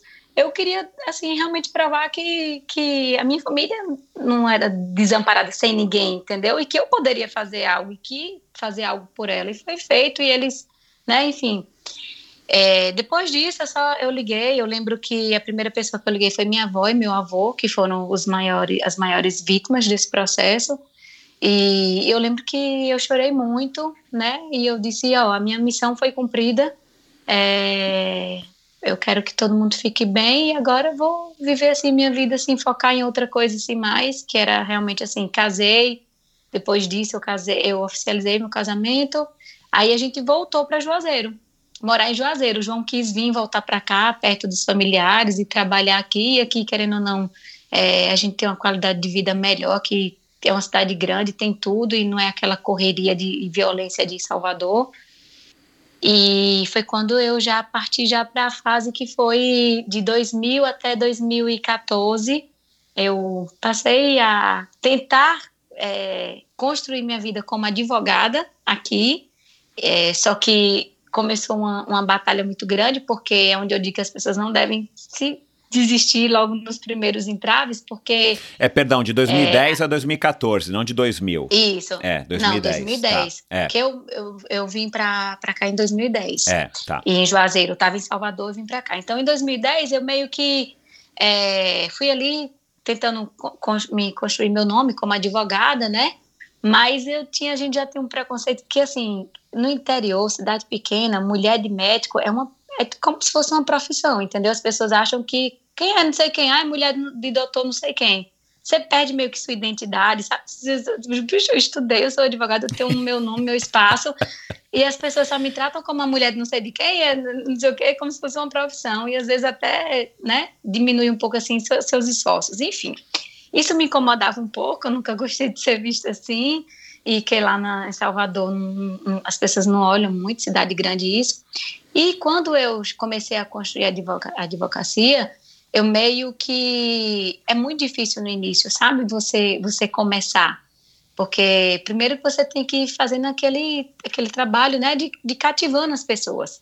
Então, durante esse período eu só malhava, sabe? E tinha e corria cardio na academia. Uhum. Só que aí veio o meu primeiro filho né? Eu comecei a me especializar em direito da saúde e tal. Aí já estava conseguindo assim alguns clientes. E aí veio o meu primeiro filho, que, que foi João Lourenço, em 2014, né? Eu tinha um sonho muito, isso sim era um sonho na minha vida também, um sonho muito bom, que era ter os meus filhos como a minha avó teve, lá em Tacaratu, que ela sempre teve os filhos dela em casa. E só que eu nunca, aqui em Petrolina e Juazeiro, ninguém nunca tinha tido filho em casa, aqui, né? Mais recente. Claro, é. Aí eu sei que uma obstetra que é muito querida hoje para mim, Fabiola, ela aceitou e, e, eu tive Joãozinho em casa e foi assim, tipo, sabe, eu virei uma fênix, porque eu me transformei nesse parto de João Lourenço. Uhum. E aí depois do parto dele, eu comecei a participar de algumas provinhas de corrida de aventura. Quando em um ano eu engravidei de Clarinha. E aí eu te digo assim que a, quando eu te disse no início da nossa conversa que eu me perdi um pouco é, de quem eu era, aquela menina muito esforçada e desenrolada, como diz minha mãe, porque meio que quando eu cheguei aqui com o João, as pessoas, por lhe ver assim como esposa de um médico e tal, e, e, e médico recebe, receber assim é, bem, né, relativamente bem, é, meio que eu achava que as pessoas só gostavam de mim se eu me apresentasse muito, assim, sabe, com, com posses. E umas amizades que eram uma amizade muito é, mais pro lado material. É, eu achava que as pessoas gostavam de mim, eu tinha que ir no shopping, tipo, numa loja, comprar não sei quanto, e as pessoas te elogiam, estão ali, não sei o quê, mas, né, eu perdi um pouco, assim, eu me deixei muito levar muito nisso, sabe? Eu digo uhum. que é um capítulo muito legal. E aí, quando Clara nasceu, que foi um ano depois de Joãozinho, em 2016, eu engravidei com um ano logo seguido, é, meio que eu me senti muito só. Uhum. Porque eu comecei, quando ela nasceu, coincidiu com o João entrar na residência. Meu e João estava muito empolgado, muito dedicado à residência médica e, e é, puxa demais. E eu me vi sem amigos, eu me vi sem apoio de, de família. É, as pessoas, eles achavam que por eu ter uma condição financeira já bem melhorada, né, do que antes, de todas as dificuldades que eu passei, é, achava que eu não podia ter problemas. Então eu tava, eu lembro que eu tinha vontade de me jogar embaixo de caminhão. Eu ficava pensando como que eu iria fazer, sabe? Eu lembro que eu percebi mesmo, até a minha pessoa que trabalha comigo percebeu mesmo que eu não estava bem, falou para João, quando minha filha, que tinha menos de um mês, caiu do sofá, eu falei, eu, eu não sei como eu falei, eu falei assim, meus problemas acabaram. Porque eu achava que era tudo é, culpa aquele dela, desespero, Clarinha, é, coitada aquele da Clara. desespero. É. É, e aí, é, eu falei, rapaz, aí Carminha, que trabalha comigo, falou, rapaz, a senhora não tá bem, isso não existe, não sei o quê, um filho é sempre uma bênção e tal. Aí, eu comecei a dizer, meu Deus, eu comecei, eu fui para uma psiquiatra, ela disse assim, o que é que você gostava de fazer, né? Eu sempre gostei de esporte, aí fui falando com ela. Falei, rapaz, eu preciso, eu preciso é, ocupar minha cabeça mesmo, né? Eu preciso fazer alguma coisa. E aí eu lembro que eu tinha feito um, umas corridas de aventura E eu disse, eu quero voltar logo, quero voltar aí ali no Rio, a nadar no Rio, onde eu sempre nadei. E lá eu conheci o Patrick. E essa eu digo assim que é uma parte assim muito incrível dessa minha vida, que Patrick era um menino, na época tinha acho que 18, era 19 anos, 17, 17 anos, Patrick tinha 17, eu acho. E acho que ele era menor ainda, de, de 18 anos. E Patrick, é, ele, é, ele é muito solícito, sabe? Ele é aquele menino, menino de beira de rio mesmo. Ele era então, um dos então, meninos ele, do Rio que nadavam lá. Era um dos meninos do Rio que nadava lá. E aí, Patrick, sempre eu cheguei lá com outro amigo de João que nadava, e ele disse: Vamos lá comigo, que é o Maurílio e fazia corrida de aventura comigo, e aí ele pegou e falou, vamos lá, você fica nadando, e eu comecei a lembrar que Patrick me dava uma assistência muito grande, me aproximei muito de Patrick, e Patrick virou, na verdade, o meu grande amigo, né, e aí Patrick virou para mim e falou, aí eu desabafei com o Patrick nesse dia, bicho, eu tô tão mal, eu perdi sentido, não tenho muita vontade, de, muita alegria de viver, minha vida, você vê que você tem as coisas, não tem nada, e eu via que Patrick ia treinar comigo, me acompanhar, por exemplo, numa corrida de 5 quilômetros, e eu notava que, às vezes, antes da corrida terminar, ele meio que passava mal, sabe? Uhum. E eu falei, por que você é tão bom? O que é que tá acontecendo? Só que ele tinha vergonha de dizer. Ele, ele não tomava café, né? Porque às vezes não tinha comida na casa uhum. dele para ele tomar café. E Patrick, sim. Patrick é um menino que vem de uma família que, que bastante necessidade. Patrick não tinha cama. Patrick dormia no chão, às vezes no colchãozinho ali velho, a casa dele, né? Assim, uma dificuldade muito grande. Uhum. E Patrick começou a ser aquela, aquele, tipo um anjo na minha vida. E aquele menino que só ele não sabe ler e escrever, ele sabe assinar o nome dele só. E de uma sabedoria que ele ficava, ó, oh, sabe por que você tá assim? Porque você tá só. Se você ficar vindo aqui comigo, eu vou estar tá perto de você, ó, como é divertido. A gente depois toma caldo de cana, a gente se diverte. Ele começou a ter uma preocupação comigo, só que antes eu achava que era o quê? Poderia ser preocupação de, não, porque as, é, as pessoas verem assim que você tem uma certa condição financeira, às vezes você já acha que as pessoas vão se aproximar é. de você por conta é. disso, sabe? Uhum. E não, foi uma pessoa que nunca me pediu absolutamente nada. E aí chegou um determinado dia em um mês eu já estava pegando todas as pilastras embaixo da ponte. Em um mês que eu tinha voltado. Uhum. E eu estava com menos de dois meses pós-parto e amamentando minha filha. Ele falou: tá vendo? Pegar pilastras embaixo da ponte, pra você entender, Michel, isso é muito engraçado. É que embaixo da ponte tem as pilastras, né? Que sustentam uhum. a ponte. Então, embaixo da ponte, aquela pilastra faz a correnteza se intensificar. É muito mais forte claro. por conta dessas pilastras. Então, uhum. a gente faz treino de força aqui hoje na natação não é nem muito com palmar, essas coisas que o pessoal usa. A gente faz é tipo, sair de uma pilastra para outra, sabe? E vai que para chegar na pilastra é difícil, Você né? tem que botar muita força, muita força. E aí eu já tava pegando assim pilastra indo e voltando, né, de um lado pro outro. Aí foi quando ele falou, né? Aí ele falou: "Por que você não faz Ironman? Você é a pessoa, mulher mais forte que eu já conheci". Aí eu falei: que é Iron Man? Que nome bonito. Eu não sei falar nada de inglês, viu? Detalhe. Não me, não me fala inglês comigo que eu não entendo. Até hoje. Aí eu falei. Aí ele também não soube me explicar direito, não. Ele só disse que era triatlo e que era porque tinha um rapaz daqui, que é João Carlini, que ele já tem 20 Ironmans. João é muito conhecido daqui de Petrolina. Sei. E João já tem hoje 20 Ironmans. Ah, é porque aquele João faz. Aí quando eu cheguei, eu lembro que eu botei no Google o que era Ironman, né? Aí eu falei, Patrick, é muito legal, né? Você nada, corre, pedala. Só que eu não tinha noção do que, como fazia, né? Claro. E aí, eu sei que eu sou muito assim, né? Para eu conseguir minhas coisas, eu tenho que ter aqui um objetivo. Então, o meu objetivo foi o quê? Fazer inscrição. Sem nem saber o que era, eu falei, inscrição, porque se eu tiver inscrita, eu vou ter que claro. percorrer esse caminhozinho e eu vou chegar lá. Isso. Eu sei que eu me inscrevi, eu achei um negócio tão caro. Eu falei, que negócio caro, meu Deus do céu, mas eu vou me inscrever. me inscrevi, que as inscrições daqui, nossa, é tudo 50 reais, 30 reais. Coitada. Esse negócio deve ser bom, inscrição cara dessa. Aí fiz a minha inscrição. E aí, Michel, pois é, fiz uma inscrição para, em pleno pós-parto, amamentando para Maceió, que aconteceria tão logo. E eu treinava de mountain bike, nadando com os meninos no rio e correndo assim. Não tive planilha nenhuma para fazer o 70.3. É, meu professor, que ainda é hoje, que eu nunca abandonei ele, que me acompanha nos treinos de bike, Abelardo, já fez Ironman também. Eu digo que ele é um anjo também na minha vida até hoje, está comigo. E Abel até hoje foi ele que me ensinou a pedalar e até hoje ele que me acompanha nos treinos de bike, é sempre juntinhos a gente. E ele era meu coach, o Patrick era meu coach, é, é, a Belarda era meu coach, todo mundo me ajudava aqui, os meninos. Mas Deixa- eu tinha alegria de treinar. Claro. De- é, o, que eu- o que você não, é, não falou, e eu queria que você explicasse um pouco para eu entender e o ouvinte, você, a partir, acho que talvez de, da tua época aí de, de Salvador e tal, você começou a fazer, em algum momento você... Porque você tinha feito esporte na época de criança, né, adolescência, conseguiu lá as bolsas, jogos escolares, natação... E de repente você falou que fazia corrida de aventura, que fazia malhava na academia, que corria na esteira. É, quando é que você conseguiu de novo ter aí uma, um espaço na sua agenda, né? E a vontade, a tranquilidade de estar se ocupando de novo com alguma atividade física, ou você nunca parou, só, só foi mudando?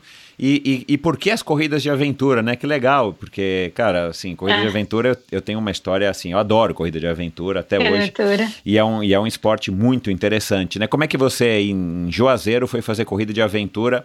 E, então, contextualiza um pouco a gente aqui, como é que foi a, a tua vida esportiva nesse meio tempo todo aí que você contou. Então, eu parei totalmente qualquer atividade física quando eu terminei, quando eu saí ali da, do primeiro ano do ensino médio. Eu lembro que eu não, pra- não participava mais de atividade física nenhuma. Aí fui para a faculdade é que eu não fazia nada mesmo. Aham, Quando eu terminei, que eu cheguei aqui em 2010, aí eu me matriculei na academia. aham, Não foi nem 2010, foi 2011. aham. que um amigo de João incentivou a gente a entrar na academia. A gente entrou na academia e na academia tem aquele negócio de correr que é aquecimento, né? 15 minutos antes e 15 minutos no final. Então minha corrida era só essa. E aí quando chegou em 2014, eu lembro que Maurílio, que é esse amigo de João, ele falava, né? é, que eu era muito muito destemida, uma mulher muito guerreira e tal. E Maurílio falava, rapaz, aqui não tem mulher para ir para corrida de aventura. Vamos fazer uma corrida de aventura com a gente? Eu- e eles me botam nessas coisas eu não procuro nem saber direito o que é, eu só digo que vou. é, eu digo amém, vou. E aí acabou que me colocaram, sabe qual a minha primeira prova? Sabe o que foi? Desafio dos Sertões. Uau, acredita? que legal. Desafio dos Sertões. Onde eu treinava feito. Eu sou muito assim, sabe? Se você disser, "Olha, vamos treinar, eu não tenho tempo ruim, eu vou. Então, eles, ele, eu via que eles botavam muita fé em mim e dizia, eu, ó, a gente não treinou quatro meses para essa prova. E eu vinha parada do zero. Minha, minha corrida, no máximo, você confirma com qualquer pessoa, era no máximo 5 quilômetros. Eu comecei a correr 10 quilômetros quando eu comecei a treinar com ele para a corrida de aventura em 2014. Aham, E aí, eu, eu treinando com ele, né, é, com o Maurílio, eu, em 2000 e... Desafio dos Sertões, o primeiro que a gente fez foi, que eu fiz duas vezes, foi Desafio dos Sertões. Já foi Desafio dos Sertões que eu fiz com ele, com, com o Maurílio, e aí a gente teve uma excelente colocação, a gente foi os vice-campeões no Desafio dos Sertões, e uma prova que durou mais de 24 horas de prova. Uau. Durou mais de 20, 24 horas de prova. Então eu comecei assim. Só que aí depois eu engravidei e aí eu parei tudo novamente. Entendeu? Um ano que eu já estava. Então eu pedalava de mountain bike, eu não tinha mountain bike, eu pedalava na mountain bike da esposa dele. Eu não tinha bicicleta nenhuma. E, e fazia os trekzinhos, né, que é de corrida de aventura. E aí parei de Clara, de, de Clara ou de Joãozinho, João. né, que eu engravidei, que foi o primeiro, parei. E aí eu lembro que eu retornei depois é, Com a Clara, já com dois meses. Depois da depressão, exato. Aham, depois de conversar com um Parada. psicólogo, que você devia voltar a fazer Uhum. alguma atividade física. É. E você não quis Mas voltar para eu nunca tinha feito na vida. É, triatlo, agora você não quis feito. voltar nem para academia, nem para fazer aula de spinning, ou sei lá, você foi voltar para corrida de aventura, né? Não, porque eu, eu nem tinha voltado para corrida de aventura, né? Na verdade, eu voltei para dar umas braçadas no Rio. Ah, sim. porque eu é. queria esparecer a cabeça. Então, Ah, tá eu, certo. na verdade, eu não queria voltar para esporte nenhum. Como a psiquiatra falou, o que, é que você gostava de fazer? Eu falei, eu gostava de Ah, nadar, não sei o quê. Tá, Aí ela falava que isso tudo são recursos terapêuticos, né? claro. E aí eu falei, tá bom. Aí eu falei para Maurílio, que eu não estava muito bem. Ele falou, vamos, vamos nadar no rio. E aí foi onde eu intensifiquei meu vínculo maior com o Patrick, entendeu? E foi começando a pegar pilastra. Foi começando a pegar pilastras. E aí é, foi onde eu realmente voltei para o triatlo. E eu lembro que, assim... Voltou não, aí você, coisa... se, você se voltou para o triatlo. É. Se voltei, porque eu nunca é. tinha feito um triatlo, nunca, nunca tinha feito. Uh -huh. O meu primeiro triatlo, que foi o sprint, aconteceu pela FEBATRE em julho, e o meu Ironman 70.3 de Maceió era agosto.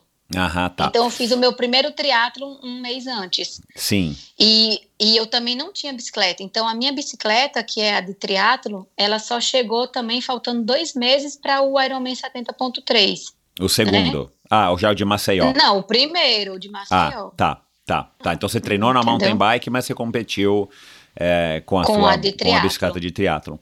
É, você, a essa altura do campeonato, com a Clara ali recém-nascida e tal, você já sabia o que era triatlon? Você só não sabia o que era Ironman? Ou você nunca nem tinha ouvido falar a respeito do triatlon? Eu já tinha ouvido falar, uma vez eu vi no jornal, naquele Globo Esporte, né, que passava, falava não sei o que de triatlo, falava que Luciano Huck não sei o que fez um triatlo. Só que eu não entendi o que era a ordem, nem, nem, nem, é, nem lembrava na cabeça que eram os três modalidades, entendeu? Eu sabia que era três, né, por causa do tri, mas eu não sabia. Uhum. E, e o triatlo também, que eu acho assim interessante que você perguntar, né? Esse período eu treinei, digamos assim, forte mesmo, de, jane... de fevereiro a agosto, né, para a prova. Eu fazia os meus treinos, mas nada como é uma planilha, sabe? Eu fazia nas doidas mas eu te digo uma coisa assim que eu treinava porque eu não, eu não sabia o que era dormir uma noite. Porque a minha filha era recém-nascida. É, ainda tem isso. Ela é. era recém-nascida e eu amamentava muito. Então, tipo, eu ia para os treinos longos de bike, quando era mais de duas horas de bike, eu ia com aquela bombazinha de tirar leite, sabe? Uhum. E aí eu tirava a bomba, eu tirava o leite do peito e é, Bebia bastante né? água para fazer eu, leite de e novo. E eu, eu, lembro que eu tomava o leite, porque o pessoal dizia que o leite materno é o alimento mais completo. Então eu sempre tirava e bebia o leite e Não água. acredito, né, cara. Era. Eu, eu, bebia, eu bebi muito leite, porque eu tirava e falei, não tem como levar para minha filha na volta, vai demorar. Eu então, deixava por... para ela, só que a bomba eu levava no treino. Eu parava o treino no meio do treino e tirava o leite. Não, entendi, mas eu achei que você de e alguma bebia. maneira punha no carro, gelava, né? Na, na, no, ah, no, não. numa gela num cooler. eu tomava Cara. leite. Então já e descobrimos, pronto, acabou aqui, pronto, descobrimos o segredo, não. acabou. Descobrimos mulherada do Brasil, descobrimos o segredo aqui da Ana Augusta. Eu queria te perguntar qual que é o segredo da tua forma física, mas sem querer você revelou. Não. Acho que quando você faz aquilo ali, querendo. Eu queria tanto sair daquela situação que eu me encontrava, sabe? Que você se entrega tanto que eu acho que não tem como não dar certo, assim, sabe? Uhum. E por isso que eu acho que eu treinava com tanta dedicação ali, porque na verdade ali não era um treino, né? Era o meu recurso. Claro. É, e, eu, e o esporte ainda hoje é isso, sim, para mim, sabe? É. Eu, é onde eu acho que que a gente se ressignifica, né? Sim. Em cada treino. Depende de como você enxerga, né? Eu, claro. eu não quero nunca me perder nesse, nessa visão que eu tenho. É. E pelo e jeito você não fiz... vai, não.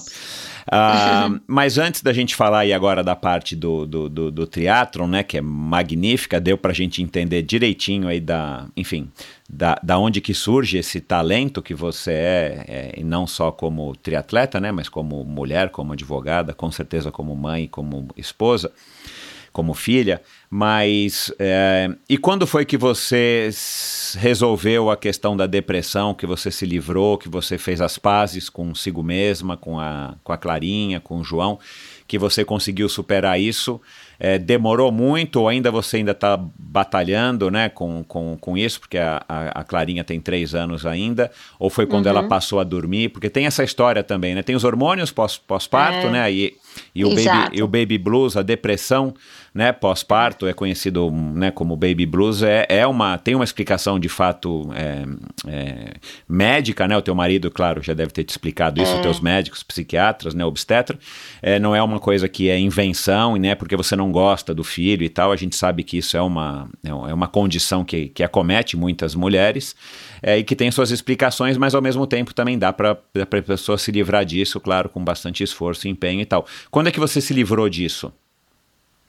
Eu acredito assim, sabe, Michel? Eu me sentia, na verdade, muito só e E eu me sentia muito assim, inferior também é, em relação a, a João. E no momento mais difícil que eu estava passando, eu me vi também assim, sem os amigos que antes, assim. É, eu, eu, na verdade, eu, eu me senti perdida, uhum. né?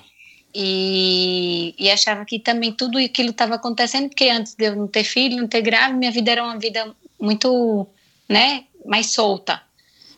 E aí, eu digo que eu dei realmente, assim, essa... Na minha vida, assim, eu sempre digo que meus lutos, eles são muito rápidos.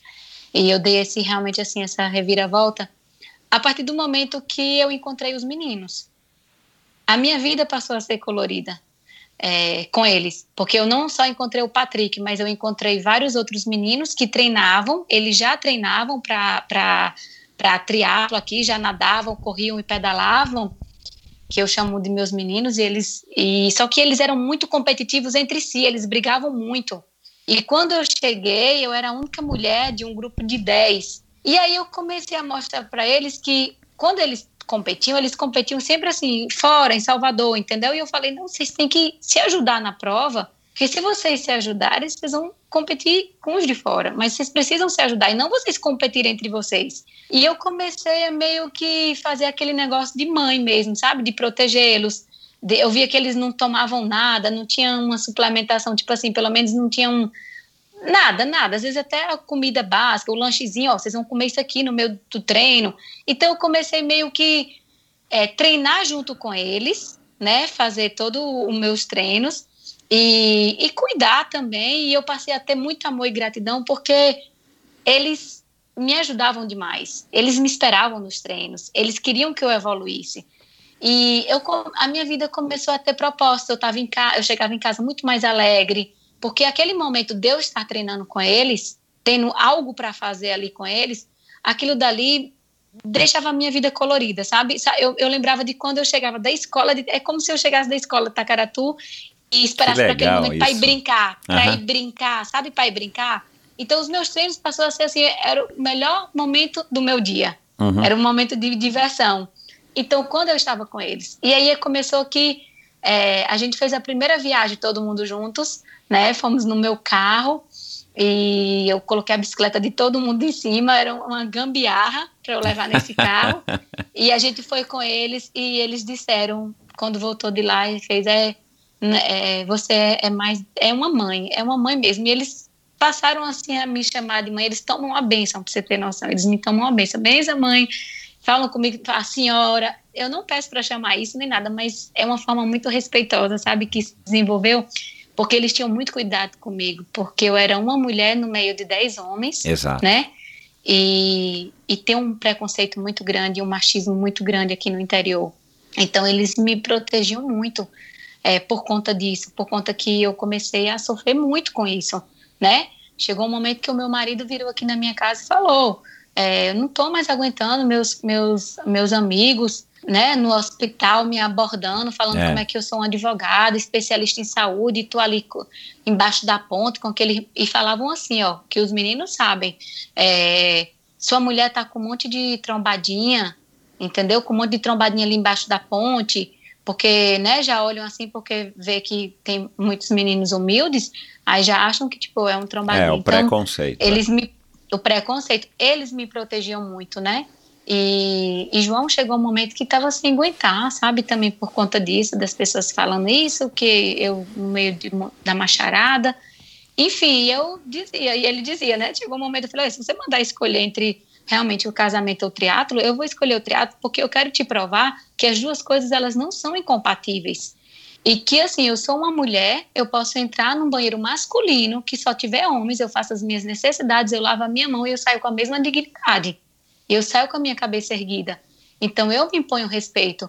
E isso não é incompatível. O que pode ser incompatível é, são os excessos.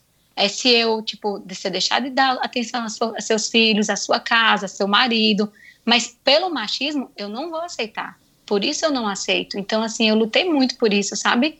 É, a minha família toda se voltou contra mim também. Eu não, na verdade, no esporte, é, eu nunca recebi essa parte desse apoio familiar. Por quê? Porque eles acham que praticar esporte é coisa de quem não tem o que fazer. É. O povo do interior muito pequeno. É. E passou um bom tempo para hoje, hoje eu sou, minha mãe fala, ah, meu, minha mãe, minhas irmãs, ah, Mariela é nosso grande orgulho. Todo lugar que você chega, minha mãe mostra a foto, olha o que, que minha, a minha filha faz, não sei o quê. Porque precisou um bom tempo para ela entender que aquilo dali é muito mais do que perder um tempo. Aquilo ali me fazia bem. Exato. E, e o tanto de pessoas que, que, de forma direta ou indiretamente, eu sei que eu retribuí o bem que eu recebi, sabe? Então, eu digo que o mais difícil do triatlo para mim, se você me perguntar, nunca foi treino, nunca foi força de vontade. Mais difícil foi realmente assim é, ter lutado para poder ter o direito de praticar ele, porque eu não tinha mulher aqui para eu treinar, né? É, três anos atrás eu era a única mulher para pra, praticando assim o triatlo e, e eu, eu chorei muito, viu? Eu, eu eu perdi muitas noites chorando. Muito, eu pensei de perder tudo, perder família, minha, meu marido, perder tudo por conta dessa, desse triatlo. É, porque Mas... É, eu, eu, eu só posso imaginar, né? Mas assim, ao mesmo tempo que você estava com essa sensação que você já disse duas vezes hoje, de que você se viu aquela garotinha em Tacaratu, chegando da escola, oba, agora eu vou brincar, que é uma sensação deliciosa, né? Quando a gente é garoto, é. você chega da escola que é uma obrigação, embora a gente fique brincando o dia inteiro na escola, mas na hora que você chega, você tira o, o tênis, tira o uniforme e vai brincar, né? É, é, e você se sentindo, sentindo-se assim, né, quando você ia nadar, quando você ia, enfim, é, fazer o teu, o teu esporte e, e, e se livrando, pelo menos que momentaneamente, dessa sensação ruim da depressão pós-parto, e ao mesmo tempo você sendo é, sofrendo esse preconceito, né, não tão velado muitas vezes, como você acabou de revelar aqui, deve ter sido um, um sentimento muito ruim mesmo, né, porque você querendo né, se expandir, feliz, né, querendo se livrar dessa, desse dilema, dessa, dessa, desse problema, né, dessa doença, e, e ao mesmo tempo você ter pessoas te, te tolhendo, né? Exato, e eu lembro que, assim, eu acho que o que me deixou ser muito, assim, enérgica foi que, assim, primeiro que eu não estava fazendo nada de errado, né, e segundo, que eu acho que eu ser feliz, eu posso, eu, não é correto é você estar tá feliz passando por cima de alguém, mas eu estava seguindo o meu caminho, sem passar por cima de ninguém, e eu tinha prometido que eu fecharia o meu ciclo, né, que nessa prova, eu falei, olha, tudo de ruim que me aconteceu, é, eu vou cruzar essa linha de chegada dessa prova, vou deixar tudo nessa prova. A partir de hoje, eu realmente eu não vou ser mais a mesma. E eu fiz essa promessa para mim, sabe? Eu, eu falo assim, eu, eu me emociono muito. Porque as pessoas não sabem geralmente o que você passa, né? É, eu estava ali querendo sair de uma situação que eu me achava um nada, né? E eu queria eu estava me redescobrindo através do esporte e dessas amizades, que são pessoas simples, humildes, mas as pessoas mais verdadeiras que eu conheci na minha vida. E, e as pessoas que não suportam ver, sabe, as outras felizes. E, e não sabe por que você está naquele, naquele caminho, trilhando aquele caminho. E eu me sentia muito assim, sabe, porque eu escutava minha mãe, sabe, é, é, sendo também contaminada por conta dessa, desse machismo minha mãe, você vai ficar falada.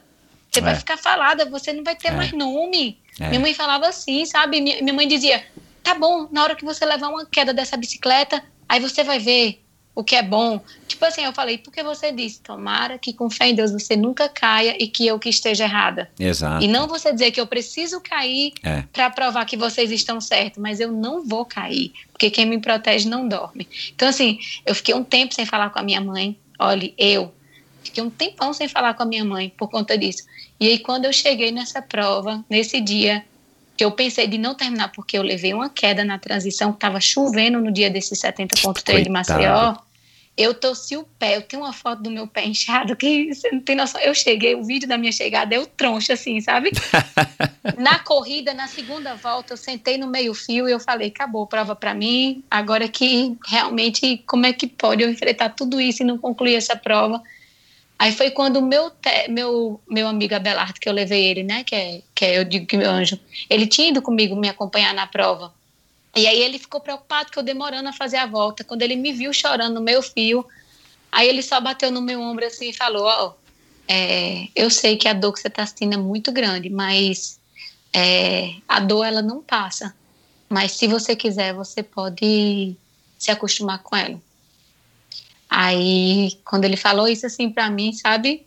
Falei, mas tá doendo demais e tal. Aí ele falou: Ó, oh, a dor não vai. Se você ficar lembrando da dor, a dor não vai passar. Mas se você botar na sua cabeça que você pode passar por ela, é, é é pouco tempo que você precisa enfrentar ela, você vai. Aí pronto. Aí quando ele parece que é a gota d'água. Quando ele me falou isso, aí eu voltei, sabe? E, e a dor ali fui, fui me acostumando com a dor, me acostumando com a dor. E quando eu cruzei a linha de chegada, a primeira pessoa que eu vi, meus olhos bateram, foi Clarinha, tu acredita? Por coincidência, João com ela, João perdido, sem saber que horas nem eu ia chegar. Só que quando eu vi que eu cruzei a linha de chegada, eu peguei Clarinha. E eu peguei Clarinha a minha foto que eu tenho hoje, levantando ela assim, eu levanto ela assim e agradeço a Deus, né? E falo, nunca mais eu vou ser a mesma pessoa, sua mãe nunca mais, sua mãe vai ser a pessoa que mais te ama nessa vida. E aí fechei, sabe? Fechei o meu ciclo ali, e de lá para cá, a minha vida deu outro sentido ainda mais, né? As minhas amizades são eles, há tantos anos, aonde eu vou, é, esses meninos aqui do esporte, que eu digo que são meus filhos de coração, eles estão sempre comigo. É, e eu queria devolver isso, eu queria que eles vivessem o, o 70.3, o que eu vivi. E aí, no ano seguinte, eu levei todos eles para fazer o 70.3. eu consegui inscrição, para você ter noção, com meus clientes, aí pedindo dinheiro a meus clientes, eu consegui juntar um dinheiro, eu fiz inscri as inscrições da maioria deles, é, o hotel, falei, onde eu ficar, vocês ficam, o que eu comer lá, todo mundo come. E, e fomos, fomos no meu carro, sabe? E eu levei eles e é uma foto linda, assim, porque eu dizia, é o que eu tenho para dar a vocês, eu preciso que vocês vivam a emoção que eu vivi.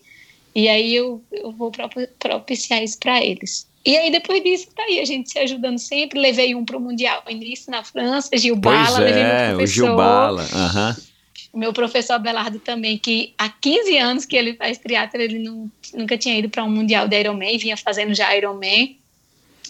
E essa parte, assim, é, é, é, a minha vida acontece essas coisas, assim, sabe? Eu tenho que passar por umas provações que eu não sei, não. Parece que eu digo, poxa. Aí foi o que eu fui, né? Que você falou. Depois disso daí, eu, eu vi que no Ironman, assim, eu falei, puxa, eu gostei tanto, eu quero isso pra minha vida. E eu quero que os meninos continuem, a gente tenha, vivendo a nossa vida, trabalhando, tendo nossas famílias, mas que a gente não perca isso, porque muitas outras pessoas podem se reencontrar, entendeu? Através disso. Então eu, eu comecei a, a, a, compartilhar as coisas que eu vivia no meu Instagram e, e eu recebia, e cada vez que eu recebia uns relatos, sabe, de pessoas que estavam, seja do machismo, seja da depressão, seja da superação, da força, eu me renovava minhas forças mais a, a continuar, sabe? A continuar. Uhum. Porque o que as pessoas gostaram de mim, eu percebia e, e me eram gratas e que eu agradecia, não era por nenhum título. Nunca foi, Michel. Nunca foi é pelo caminho que eu vivia, sabe? Claro, é pela claro. minha trajetória, pelo meu caminho. Então, tipo, meu primeiro era o meu 70.3, eu fiz 5 horas e 8. Todo mundo falou, poxa, que tempo bom. Eu fui, eu, meu pedal foi a, a é, o segundo melhor pedal masculino e feminino de Pernambuco. Então, eu fiz uns negócios assim que eu não entendia, mas as pessoas falavam, porque eu não entendia de tempo de, de Ironman. E eu lembro que quando eu cheguei de lá, eu conheci o Kennedy, que é o meu técnico hoje, né, o meu coach. E ele passava a planilha. Eu falei, não, eu quero uma planilha pelo menos para eu ter um norte, porque se eu tenho condições de pagar uma planilha de treino, a minha planilha, meus meninos tudinho vão seguir. E era isso, minha, era uma planilha para 10, 12. Era a mesma planilha. Sensacional. E, eu, e, quando eu falei com o Kennedy, o Kennedy, por isso que eu digo assim, que cara, sabe? Aquele é um ser humano assim, muito bom, porque eu disse: você tem como ajudar esses meninos aí com planilha? Né? E eu falei com ele, ele falei, ajudo na hora. Ele conheceu o Gilbala, ele deu o relógio pro Gilbala, ele, ele organizou a vida de Gilbala, tipo assim, acreditou no, no, no meu pedido para ele, sabe? Abraçou de todo coração. E aí foi isso. Foi isso. Aí eu, depois eu fiz os, 70, os outros 70.3 que você sabe. Bom, é, e aí a, a, pergunta que eu tenho que fazer, né, é, hum. Ana, e a que, hum. que você deve esses resultados tão expressivos? Porque já entendi, é fato, você não está aqui para título, as pessoas não te reconhecem pelos títulos, Mas a hora que você. E o triatlon não é um, é um esporte competitivo, mas é um esporte que, na sua essência, é uma competição contra você mesmo, porque na sua essência é um, é um, é um esporte que é um desafio. É claro, os profissionais que vivem disso, né, as pessoas né, que estão, enfim, que escolheram isso como profissão, elas de fato têm que buscar performance e a performance naturalmente envolve na competição direta de ganhar do fulano, do ciclano, do beltrano, da beltrana. É, mas você, é, que faz triatlon há pouco tempo, mas você tem tido resultados expressivos na comparação de fato com as outras meninas, né? E, e, é, e, muitas vezes contra os meninos. De onde que vem esse teu, esse teu, essa tua força, esse teu desempenho? Ó, oh, Michel, é, durante esse período, quando eu resolvi pegar a planilha, né? Durante os treinos aqui, esses meninos, eles têm uma fé muito grande em mim. E como eles têm essa fé muito grande em mim, meio que eu fico sempre querendo é, me superar pela confiança que eles depositam em mim. Então, tipo, se eu tô numa, num, num pedal longo, né? Aí começa os usos, mãe, já tô cansado, mãe, não sei o quê. Aí eu me sinto assim, tipo assim, eu tenho que mostrar para eles que a gente pode ir sempre um pouco mais né? E, e, tem um vídeo que é até de um jogador de futebol aí que o técnico fica falando: atravesse o campo com os olhos vendados. E o cara vai sempre um pouco mais, né? E aí eu meio que eu fico durante os treinos. Claro, eles também fazem isso comigo, tá? Não é sempre que eu faço isso. Na bike eu faço mais isso, mas na natação e na corrida eles fazem mais comigo. A gente fica querendo assim é, seguir o treino certinho para que a gente se supere. Então, é, tem um treino longo, às vezes já está ali todo mundo cansado. Diz, ó, oh, a gente não está no ritmo certo aqui não, viu? A gente precisa se superar, a gente aqui, a gente tem que dar nosso melhor aqui no treino, depois a gente vai dar muita risada, e depois, de fato, eu sei que a resinha é muito grande. Então, a gente fica assim, né, um puxando o outro. Eu acredito muito que o meu desempenho de uma prova vem porque, assim, durante os treinos, eu treino, eu treino de verdade com eles, sabe? E é um sempre assim puxando o outro. Eu, eu gosto de me superar. Com o passar de, de do tempo aí, de um tempo, eu, como tem, tem essa, Deus me deu esse privilégio de ter hoje, né, uma certa condição, eu gosto de investir também assim. Eu hoje tenho um bom acompanhamento nutricional, né, e tal. Então eu tenho esse apoio de suplementação, é, de direcionamento, né, de, de recuperação. É, e eu estendo para eles, tá? Então, meio que a gente fica muito é, se desafiando e a gente fica muito esperando. E como eles têm, me colocam muito numa posição de, de muita fé, eu fico sempre querendo ir mais por eles, sabe? Tanto que eu juro a você, ó, em Mar del Plata, na corrida, eu senti uma cólica tão grande no, no quilômetro 35 e eu sabia que eu estava disputando minuto a minuto com, com a Deserega, que era a segunda colocada, que já foi campeã amadora do Ironman Brasil. E eu falei assim, eu falei, eu falei, eu não posso desistir por eles. Eles abdicaram de tanta coisa para estar tá comigo treinando, para estarem felizes comigo.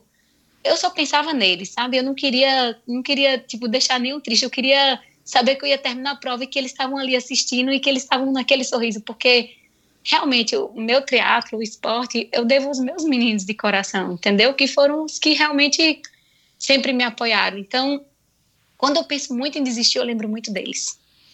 Eu lembro que eles eles vão ficar muito orgulhosos e felizes de mim. E eu falei, já que eu tô com vontade de desistir, que eu tô sentindo dor, pois agora seja o que Deus quiser. Eu lembro que eu falei isso para mim na corrida. Agora que eu vou baixar meu pace. E por incrível que pareça, meu técnico, você não, eu não sei o que foi que você fez nessa prova, porque como é que você baixou todos os seus peixes do 35 ao 42? Eu fiz isso lá em Mar del Plata, sabe? Porque assim, eu fiquei com tanta raiva por eu querer desistir, que eu falei, eu não posso desistir, porque, em primeiro lugar, eu vim para aqui para fazer a prova convite de duas amigas, né? Que foi principalmente Luciana Radaf. Eu falei, Lúcia, falta dois meses como é que eu vou conseguir terminar essa prova? E, e, e tinha um ano que eu não tinha feito nenhum, nenhum Ironman Full, já tinha mais de um ano. Falei, não me preparei, só estou me preparando para 70.3. Ai, quando chegou lá, falei, estou no 37, eu não vou desistir, eu vou, eu vou sim. Então, eu acho que muito do meu desempenho vem da minha motivação muito grande de treinar com eles.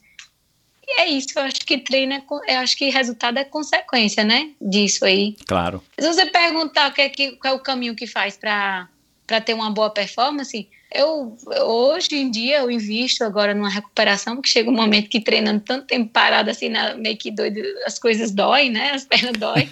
e eu tenho uma certa eu tenho uma certa condição e eu agora eu investi num sistema de recovery, porque eu sei que eu tenho, eles têm, sabe? Eu tenho, eles têm. E suplementação, agora também melhorando minha suplementação é, e, e meus recovery direitinho se eu consigo fisioterapia para mim, eu digo que tem que conseguir para eles também. É tudo que assim, legal. sabe? Integrado. Que legal. Então, se você perguntar, Ana, você fez alguma coisa para a Cona, por exemplo, Mar de Plata? É, quando eu cheguei lá, o, o, pessoal, quando eu cheguei lá, o pessoal vão com esse foco, porque dizem que Mar de Plata é uma é. prova muito difícil, mas consegue se pegar a vaga lá, porque tinha mais vaga, né? Uhum. Só que eu cheguei lá, eu, ficava, eu falei, não. Aí o pessoal falou, ah, você veio também pegar a vaga? Eu digo, não. É, muitos não me conheciam, o Roberto não me conhecia, o Pedrão não me conhecia, nem sabia de onde eu era, eles, nem nada. Uhum. Aí eu falava, ah, eu, eu, eu, preciso só terminar a prova, assim, eu preciso só terminar a prova. Muito insegura, assim, sabe? Eu queria terminar a prova. Porque Kona, para você entender, e, e quem não vive o que eu vivo, talvez sinta uma dificuldade de entender e acreditar na minha verdade quando eu falo isso. Por que Kona aqui pra gente? Na verdade, a Ironman aqui pra gente do interior sempre foi um esporte e uma realidade muito distante. Porque é um esporte de uma pessoa que tem que ter realmente uma certa condição, sabe? Então, é difícil para esses meninos aqui fazerem Ironman. A claro. não ser que né, a gente se ajude como a gente se ajuda. E quando você vai falar Kona, eu, a gente vai saber um dia desse, o que, é, tipo assim, é pouco, sei lá, Kona. O povo falando esse amor, Kona, sonho de Kona, dreams, não sei o que, né? Como é sonho? Em inglês, dreams, né? Dream, que, dream. Kona, dreams. É dreams, daí não sei o que de sonho. E as pessoas falam muito isso de, de, de Conan, só que, tipo assim, a gente nunca se importou com isso, porque é tipo. É, era uma realidade muito distante para mim, Conan, entendeu? Muito distante. E, veio porque eu me dediquei aos treinos com muito amor, muita intensidade, e eu só peço isso, assim, eu não faço muita questão de prova mesmo. Eu não gosto muito de prova, assim. É, eu gosto de ter a minha o meu caminho, sabe? A minha rotina. É, esse é o que eu gosto, porque assim eu sei que eu levo muita gente, eu sei que eu posso consigo compartilhando ali meu dia a dia, eu faço diferença na vida de muita gente. É, esses meninos têm a cabecinha ocupada, eles têm proposta, tem muitos jovens que poderiam estar fazendo coisa errada, estão ali comigo embaixo claro. da ponte nadando. Esses claro. meninos tudinho querem estar ali. Dia de segunda é o famoso pão doce com cajuína, sabe? Eles ficam esperando terminar o treino pra gente comer. Com cajuína. Outra coisa proporciona isso? Não, esporte. Exato. Esporte proporciona isso. Exato. Entendeu? Exato. E ali não tem a doutora, não tem um doutor. Ali é todo mundo igual, exato, ali, sabe? Exato. Um, uma coisa justa. É. Você. Você. Você acha que você é, é, é, é boa, é capaz na sua condição física? Eu acho que eu sou uma pessoa muito esforçada e disciplinada. Uhum.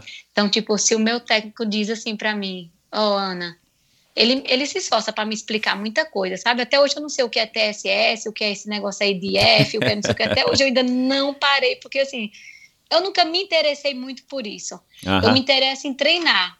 Então, acho que no dia, se eu quisesse, tipo, estudar mais como é que funciona esse Training Pix aí, o meu não é nem aberto, sabe? O meu Training Pix é um fechado que eu não consigo fazer essa avaliação que as pessoas conseguem fazer, né? Então, assim, eu só, só peço para ele, diga assim, você acha que eu sou capaz de fazer o quê? Então, se ele diz, olha, eu quero que no Ironman Mar de Plata você tente correr para tanto, pedalar para tanto, tá, claro, você vai obedecer sua percepção de esforço, mas você faz, eu falei, você que está me treinando, você acha que eu sou capaz de fazer isso? Faz. Se ele bota isso, eu boto na minha cabeça. Falei, rapaz, ele está me treinando, eu treinei, eu não faltei treino. Então eu vou colocar na minha cabeça. Agora, se eu tiver uma prova e eu vejo que eu tenho condição de me superar ali e de conseguir, tipo, é, eu sempre penso assim, sabe? Quando eu estou numa situação muito difícil de prova, eu penso que no quilômetro seguinte tudo pode melhorar. Falei, vai melhorar. Eu fico o tempo todo assim. às vezes o povo vê eu falando sozinha em prova. Viu? Eu falo, vai melhorar, vai melhorar, vai melhorar. Eu fico falando isso. Falei, porque é a impermanência da vida, né? Às vezes a gente tá aqui no alto, ó, daqui a pouco a gente tá ali embaixo, mas se você persistir, daqui a pouco você chega ali. Então, é, você tem que estar muito preparado para isso. E eu gosto muito de prova longa por isso, porque eu consigo desenvolver essa minha resiliência. Então, quando ele fala assim, olha, Ana, na prova, é, ou se alguém grita, ó, vai buscar não sei quem, eu, eu vou, sabe? Só se realmente aconteceu o que aconteceu em Fortaleza, que é, o corpo foi mais forte que a cabeça, e aí deslugou, disjuntou e eu. Caiu. eu apaguei. Apagou. Caiu a força. Você. Você. Acho que é isso. Determinação. Você você então não, precisa da competição. O que você gosta é do dia a dia, dessa rotina que te ocupa, que te dá alegria. A competição acaba sendo um, enfim, um, um subproduto, vamos dizer, dessa tua vida dedicada agora nos últimos anos ao triatlon. É, eu acho que na minha concepção de eu, Ana, eu quero isso para para minha vida. Eu quero fazer um em longa distância com, sei lá, 70 anos, eu quero ser Azevedo da vida, sabe? Na versão feminina. Opa, olha lá. É, a vaga ainda está aberta, assim, a vaga ainda está aberta. Eu quero, eu quero ser ele não em questão de títulos, tá? Mas em questão assim de estar tá sim, sim, é, é, a longevidade. Praticando, não, é, e, praticando esporte. E, e muito porque... legal essa relação, só um minutinho, uma, muito legal essa tua comparação com o Roberto, porque a gente, né, você é nova no esporte, você é nova de idade, mas essa tua alegria, né, essa tua, essa tua real alegria mesmo, dessa tua relação com o esporte, que não tem a ver nem com a bicicleta, nem com o título, é, nada, é, é autêntica e tão autêntica quanto a do Roberto, né, e o Roberto enfim, já tem muito mais experiência do que você, do que eu, enfim, do que a maioria uhum. das pessoas que está aqui nos ouvindo. Então acaba sendo, né, assim, dá para fazer aí um paralelo de que você está num caminho muito certo, né? Esse é um jeito sábio de você conduzir a vida e de você conduzir a sua carreira, na sua ligação com o esporte, não importa se é o triatlo ou qualquer outro esporte, né? Porque eu acredito, eu tenho 50 anos, um pouquinho mais do que você, uh, que esse é o caminho para longevidade no esporte, né? Você gostar do que faz, né? Eu parei de competir há mais de 20 anos, há 23 anos, meu último triatlo, e eu continuo treinando diariamente. Não preciso ter competição. Competir outras coisas, corrida uhum. de aventura, né? mas eu não preciso ter uhum. a competição para acordar cedo e fazer o que eu gosto. Né? Eu acho que talvez esse uhum. seja o uhum. grande segredo de você ter uma longevidade e, consequentemente, viver mais, mais saudável por muito mais tempo, né? É, exato, e é, é, assim, na verdade eu só faço mais prova, tipo, esse ano eu falei, ai, eu falei para o Kenny, né, ai, eu falo que eu queria nem fazer prova, eu quero ficar treinando, eu quero ficar treinando, não faço questão nenhuma de, de tipo, ter prova. Aí ele falou, não, faz pelo menos um, um longa distânciazinho, tipo, tamanho 70.3, seja qual for a prova que tiver, vai, é, você sempre, é tão legal ter você nas provas e tal, e eu falo sempre espera, eu falei, ó, oh, tio, você eu chamo ele de tio. Você fala o que eu tenho que fazer na prova, você fala o que eu tenho que fazer na prova, que eu faço. Na prova eu dou o meu melhor. Mas eu acho que, tipo assim, você ostentar ali uma. Tipo, um título daquele. Poxa, é até legal, sabe? Tipo, eu peguei a vaga assim para quando eu achei tão legal.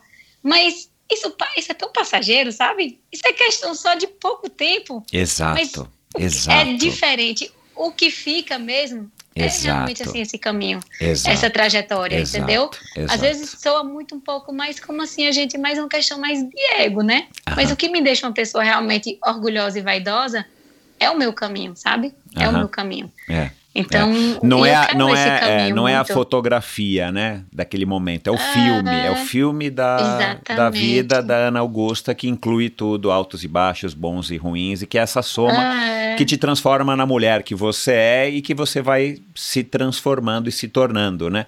Você é muito Cissa, você é muito Caxias nos treinos, o técnico fala, o tio fala, você tem que fazer X, você vai lá e faz o X certinho ou você consegue lidar com essa, enfim, com as intempéries, com o cansaço, com as percepções e tal?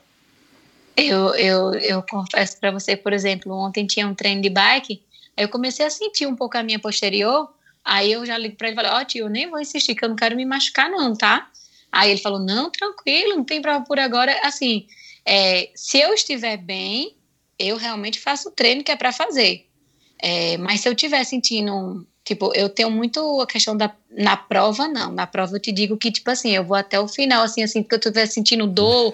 até porque apagar. eu sei que já tá perto. Que eu sei que já tá perto ali de terminar, entendeu? É só uma prova. Eu realmente, assim, eu, eu acho que se eu tô ali numa prova, eu me inscrevi, eu fui para ela para pegar minha medalha, eu vou concluir que, bem ou ruim, eu vou concluir, porque para mim é o espírito esportivo, entendeu? Tipo, tô perdendo, ah, vou parar porque tô perdendo, eu, eu, eu, Ana, eu não faria isso, tá? Mas, tipo, se eu tiver condições de chegar caminhando, eu quero chegar caminhando, mas eu quero cumprir ali o, o meu objetivo, que era chegar na prova. Mas se eu estou num treino, por exemplo, treinando, é, não tem por que eu, eu, me castigar tanto a esse ponto. Assim, eu penso assim, né, Ana? Eu obedeço muito assim o meu corpo nesse ponto. Nos treinos, se eu estiver bem, fisicamente bem, eu vou estar tá lhe dando o meu melhor. Mas se eu sinto algum tipo de desconforto, eu já paro, já ligo para ele, aviso. E ele é um cara muito tranquilo. Ele mesmo fala assim que não é para gente, que isso não é a nossa profissão, que é, isso aí é para gente tentar longevidade, que não é para gente tipo assim é, passar por cima de pau e pedra por isso não. Ontem ele deixou bem claro para mim, ó, você tem sua prova que é Kona, vá treinar direitinho para a gente você fazer uma boa prova lá, você tentar se superar, pegar o, sua medalha, mas assim, é, agora, hum, pelo amor de Deus, né? Nem treino. Então ele sempre me ensinou isso, sabe? Ele uhum. nunca me cobrou outra coisa. Eu acho isso que por aí. isso que eu sou também bem tranquila em relação a isso, né? É, e continue assim, porque esse é o jeito, esse é o jeito. Não sei se você ouviu minha conversa com a com a Bruna, Bruna Man, faz muito tempo, né, que ela já passou por aqui, pelo menos em número de episódios já faz muito tempo. E ela me, uhum. ela, ela disse alguma coisa nesse sentido, né? Ela também leva do jeito dela e do jeito né, mais profissional de encarar, porque ela escolheu essa, é, o esporte como profissão, mas ela leva também dessa maneira um pouco mais suave, né? E, e, e muitas vezes, né, aí um, um, ditado, tem gente que diz, né, às vezes pegando mais leve com a gente mesmo, a gente consegue desenvolver melhor nossa habilidade, nossas potencialidades e tal. Então, né, é, enfim, se eu puder aqui humildemente te dar um conselho, eu acho que você tinha que permanecer assim, porque talvez seja a maneira que você vai conseguir atingir o seu máximo potencial no esporte, né? Você, você, Obrigada. E, e, o, o que que te motiva a acordar cedo todo dia? Assim, qual que é o teu grande objetivo de, de vida? É, eu acho que é, o esporte, em primeiro lugar, né? Às vezes eu chego para fazer audiência, é, é, muito engraçado isso. E como aqui são poucos juízes, né? A gente sempre a audiência com os mesmos juízes, e às vezes quando eu não pedalo assim cedo, é, ele fala, ele eles percebem, ele treinou hoje, não foi? Porque quando ela treina, ela chega aqui toda sorridente, toda, toda engraçadinha, não sei o quê. Eu acho que o esporte hoje me ensinou também a levar, eu levo a força que eu tenho no esporte é, para o meu trabalho, né? Eu consigo realmente, assim, me sentir mais capaz ali no, diante de, porque processos são muitos problemas também. E e estar com os meninos. então, estar com eles, treinando com eles, eu acho que eu passei uns mal bocados nessa quarentena, porque eu continuei sim meus treinos, praticando atividade física, o esporte aqui em casa, tenho um rolo, tenho esteira é, durante a quarentena, mas porque eu sei que me faz bem, sabe? Quando eu termino um treino, eu me sinto assim eu me sinto melhor. É a endorfina, é o seu programa. Entendeu? Uhum. Mas é, eu sinto muita falta disso deles. Você não tem noção, tem um grupo que eles ficam. É o, é o dia todo, mãe, qual é a hora que a gente vai treinar hoje? Mãe, e assim, sabe, é, isso é muito, muito legal. E eu percebo que já tem três anos e as coisas só melhoram, sabe? A gente já agregou tantas pessoas. Então, acho que que isso agrega. Uhum. E eu acho que investimento melhor que esse não tem, sabe? Do que você agregar corações em pessoas. Você, você olhando aí para para trás, é, quando você teve o, o João, faz cinco anos, é, a Ana Augusta daquela época é, para Ana Augusta de hoje, né? Tirando aí esse esse percalço da, da, da depressão pós-parto depois da Clarinha, que acabou de certa maneira sendo bom, né, porque te gerou esse efeito, né? É, e, enfim, e não existe o se, né? Mas e se não tivesse acontecido aquele trauma na sua família com 12 anos, o que será que teria acontecido, né, com, com a sua vida? Onde você estaria hoje? E se você não tivesse Exato. tido a depressão é, pós-parto ou você tivesse sucumbido aos olhares é, recriminadores de machismo, de preconceito, né?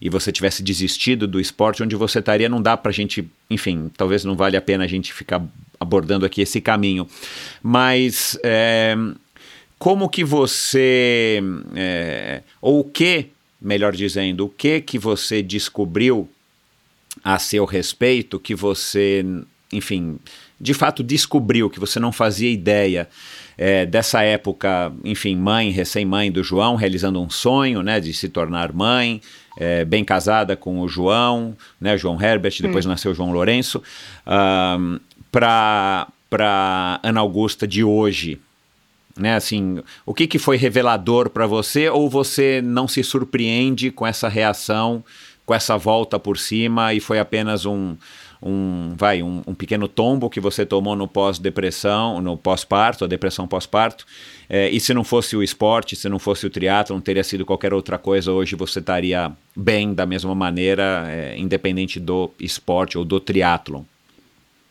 Não, eu acho que foi uma mudança 100%. É, eu me sinto uma mulher empoderada, uma mulher assim mais mais segura, é, menos medos. E eu posso te dizer uma coisa, assim, sabe? Que nada é mais forte do que alguém que se reconstrói. A gente tem, tem medo de se reconstruir. Então, é, depois, além de eu estar nesse empoderamento, né, e dessa mulher me sentindo muito mais segura, é, eu hoje vejo as pessoas de forma muito diferente. Porque foi através dos, de, desse contato, de conhecer essas pessoas, esses meninos, é, onde eu comecei a exercitar uma coisa que eu sei que é, que é meu, era meu, mas assim, há muito tempo estava muito é, adormecido, é, antes parado por uma vaidade, por uma vaidade. E, e, tipo assim, olhar para o outro com, com mais empatia, sabe? Com amor. Então, antes de ser qualquer tipo de competidor ali, é um ser humano, sabe? É, a gente precisa se ajudar. E quando você ajuda o outro, é, é a forma ma mais digna de você se autoajudar. E é como eu te disse, né? Você começa a criar esse, essa redoma de, de proteção quando você ajuda alguém, é, com muita gratidão. E eu acho que foi isso. Eu passei a me doar muito para muitas pessoas, a querer ajudar muitas pessoas, a ter orgulho de eu fazer parte da vida de alguém de forma positiva, sabe? A ir fazer um treino longo e ver uma família ali que está precisando e eu saber que eu sou uma privilegiada porque eu, eu moro num, num lugar bom e por que não eu, eu poder ajudar ali o mínimo aquela pessoa, sabe? Só que às vezes a gente não enxerga isso, né? E às vezes a gente ou a gente se fecha com isso porque a gente não quer sair um pouco da nossa zona de conforto aqui Exato, no final de semana é para estar tá indo ver ninguém, é. para estar tá ajudando ninguém, entendeu? Você podendo estar tá na sua zona é. de conforto. É. Então assim, eu já quero, eu já faço muito isso hoje com meus filhos, sabe? Porque eles precisam ver. Eles moram num local muito bom, mas assim, eu, eu levo meus filhos para lá, para aquele local, para que eles brinquem com aquelas crianças, que eles vejam é, como que é, né? E eles conheçam outra realidade. E nos dias que eles se, se depararem com alguém, eles, pod eles poderem fazer o que eu estou fazendo, o que eu gosto que faça e que eu gostaria que fizessem com eles, que é ajudar, entendeu? Uhum. Então, assim, é, através do esporte eu, eu digo isso. Eu, depois disso, do triatlo aqui, é um esporte que eu digo que você não. Eu não cheguei onde eu cheguei hoje sozinha. De jeito nenhum. Tudo que eu cheguei hoje, eu devo a esses meninos. Eu devo a muita gente, na verdade. É a muita gente mesmo, mas assim, principalmente esses meus meninos, esses meus meninos do triatlo, entendeu? Da Trivale. Então, é, nenhum homem é uma ilha. Isso é a frase mais certa que existe. E eu passei só a é, exercer isso a estar tá ali ajudando, compartilhando o que eu tenho, é, dividindo pouco ou muito. E, e foi onde eu realmente prosperei, viu? Porque minha vida deu uma ascensão tão grande.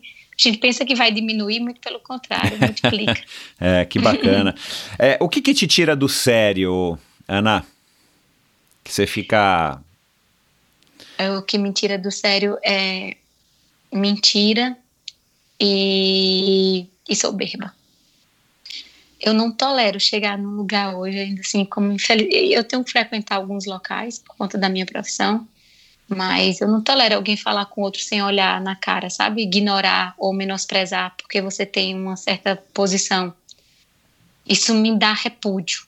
Me Aham. dá assim, sabe? Me dá agonia. Eu digo, como você veio do pó e do pó você vai voltar porque você tá querendo ser melhor tratando o outro dessa forma. Então, assim, eu não gosto de pessoas de soberba, sabe? De pessoas que contam muita vantagem, grandiosa, assim. Eu, eu, eu- é para mim uma energia negativa que eu quero bem longe de mim. E o que que te dá medo? Você tem medo do quê? Eu tenho medo de perder meus filhos, de perder os meus filhos, quando eu falo, é Joãozinho Clarinha e a Trivale. Eu sinto muito medo de, de um dia, ou então de não ter saúde e não poder ter a minha rotina que eu tenho hoje. Eu troco tudo por isso. Eu troco o patrimônio que eu tenho. Eu peço sempre a Deus que não que me deixe muitos anos poder ter isso, porque eu vivi os dois lados, né? Claro. Você pode ter dinheiro e você não tem nada. E quando você tem o que eu tenho, que são pessoas que te colocam pra cima sem querer nada em troca, a não ser um sorriso, uma gratidão, uma fotozinha que a gente adora tirar foto, eu e eles. Então, tudo vaidoso, tudo na blogueiragem, tudo vaidosos. Muito bonito, muito bonito, muito magro, não sei o quê. Engraçado. Eles ficaram muito vaidosos, vaidosos assim, né? Autoestima. Isso, claro, claro. A gente precisa ter Né? uma autoestima, né? É, mínima para que a gente eles- possa se valorizar, óbvio, né? Isso não é uma coisa negativa, Eu acho claro. Engraçado, é, é é Claro. brincando assim, sabe? Mãe, tô É. lindo, mãe. Aí o meu É. professor Belas fala, eu sou um nego muito lindo, diga se eu não sou. é, isso é bom, né? Que- e que que você, você já está deixando um legado aí, né, em Petrolina e Juazeiro, já tem mais mulheres praticando, né, o preconceito, você, É. na sua família, pelo menos, você conseguiu é, vencer as duras E penas até e... aqui também, viu, acabou muito os Que comentários. Hoje, nem, hoje eu já sou vista de outra forma, né? Na verdade, É. como alguém que incentiva outras pessoas. Os meus aniversários, uma forma de eu agregar as pessoas é que durante os meus aniversários, em vez de eu comemorar com, em casa, como eu fazia às vezes uma festinha, assim, né? Festa para os amigos e família, eu prefiro fazer um teatro. Então, eu, meu aniversário, Ah, eu fiz um triatlo no ano retrasado e eu coloquei inscrições gratuitas para que o máximo de pessoas pudessem participar e não ter a desculpa de ter, e era porque era meu aniversário. Então, os convidados era quem quisesse ser convidado. E, e em 24 horas foram, foram 300 inscritos, né? Nossa! E aí eu tive que limitar, porque eu não tinha tanto mais água de coco, tanta coisa para colocar no dia. E isso virou, depois do meu triatlo do meu aniversário, criaram vários grupos de treinos. Então foi onde naquele triatlo ali a gente revelou muita gente que pratica atividade física e continuaram depois. No ano passado, o, a Federação Baiana de Triatlo quis colocar o meu aniversário, o meu triatlo, que é o triatlo Mãe Malvada, no circuito baiano, válido Ah, pela, que pela legal. Federação Brasileira de Triatlo. E aí sim teve, teve foi recorde também de inscrições em menos de três horas, foram mais de 300 e tantos inscritos. Foi uma coisa linda o triatlo aqui, viu? Ano passado. Que Porque, assim, legal. Veio gente, até, veio gente até da Nova Zelândia, pra você ter noção. Uau! E, exato. E nadar no Rio São Francisco é muito, é muito bom. Cara, é E emblemático, né? Tinha que ter uma prova gigantesca aí. Quem sabe essa prova cresça ainda mais, né? Porque é um rio tão Exato. importante para o nosso Brasil. É, e a cidade aqui é muito linda, você precisa ver, assim, sabe a orla? Quero conhecer. Vou é- competir é esse triatlon aí.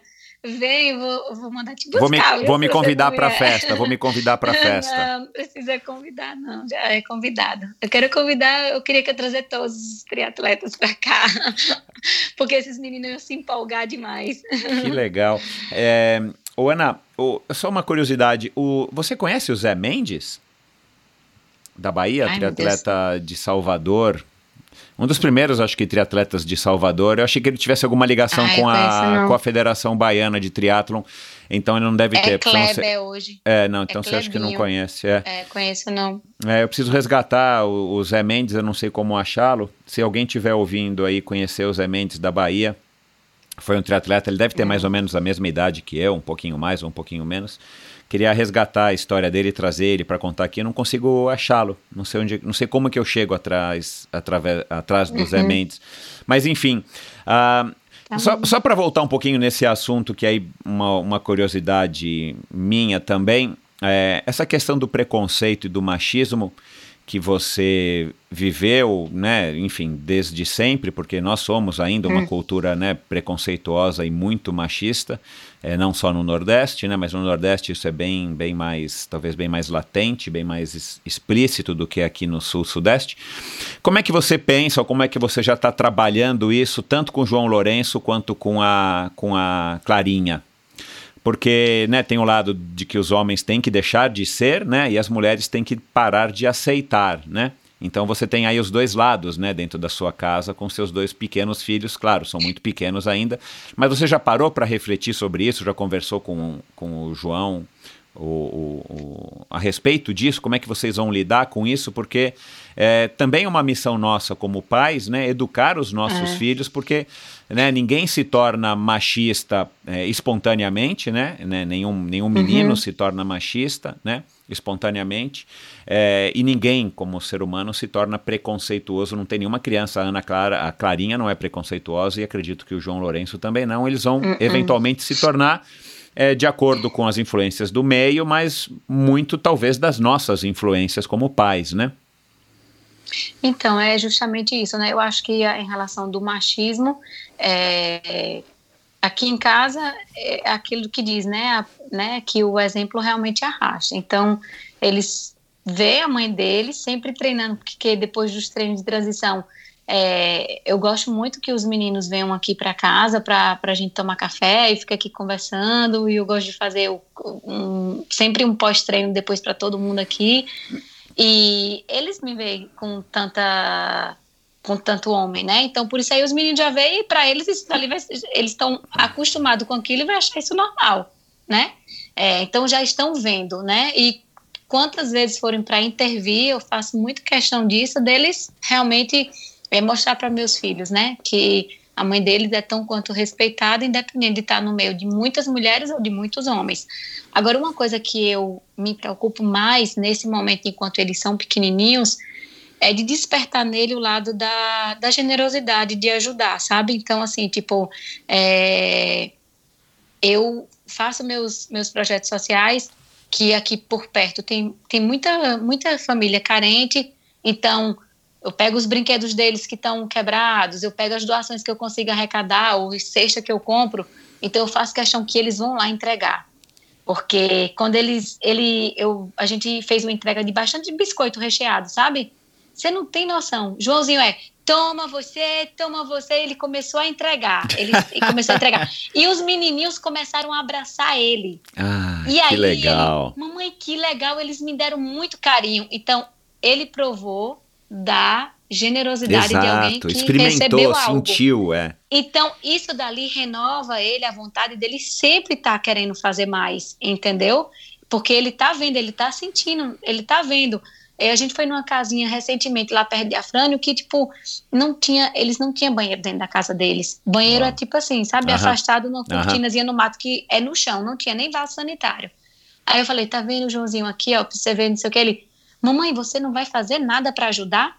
Então, tipo assim, é, que bom que ele se preocupou, ele está se preocupando. Então, eu preciso, eu acho que é muito importante ele, ele vivenciar isso, sabe?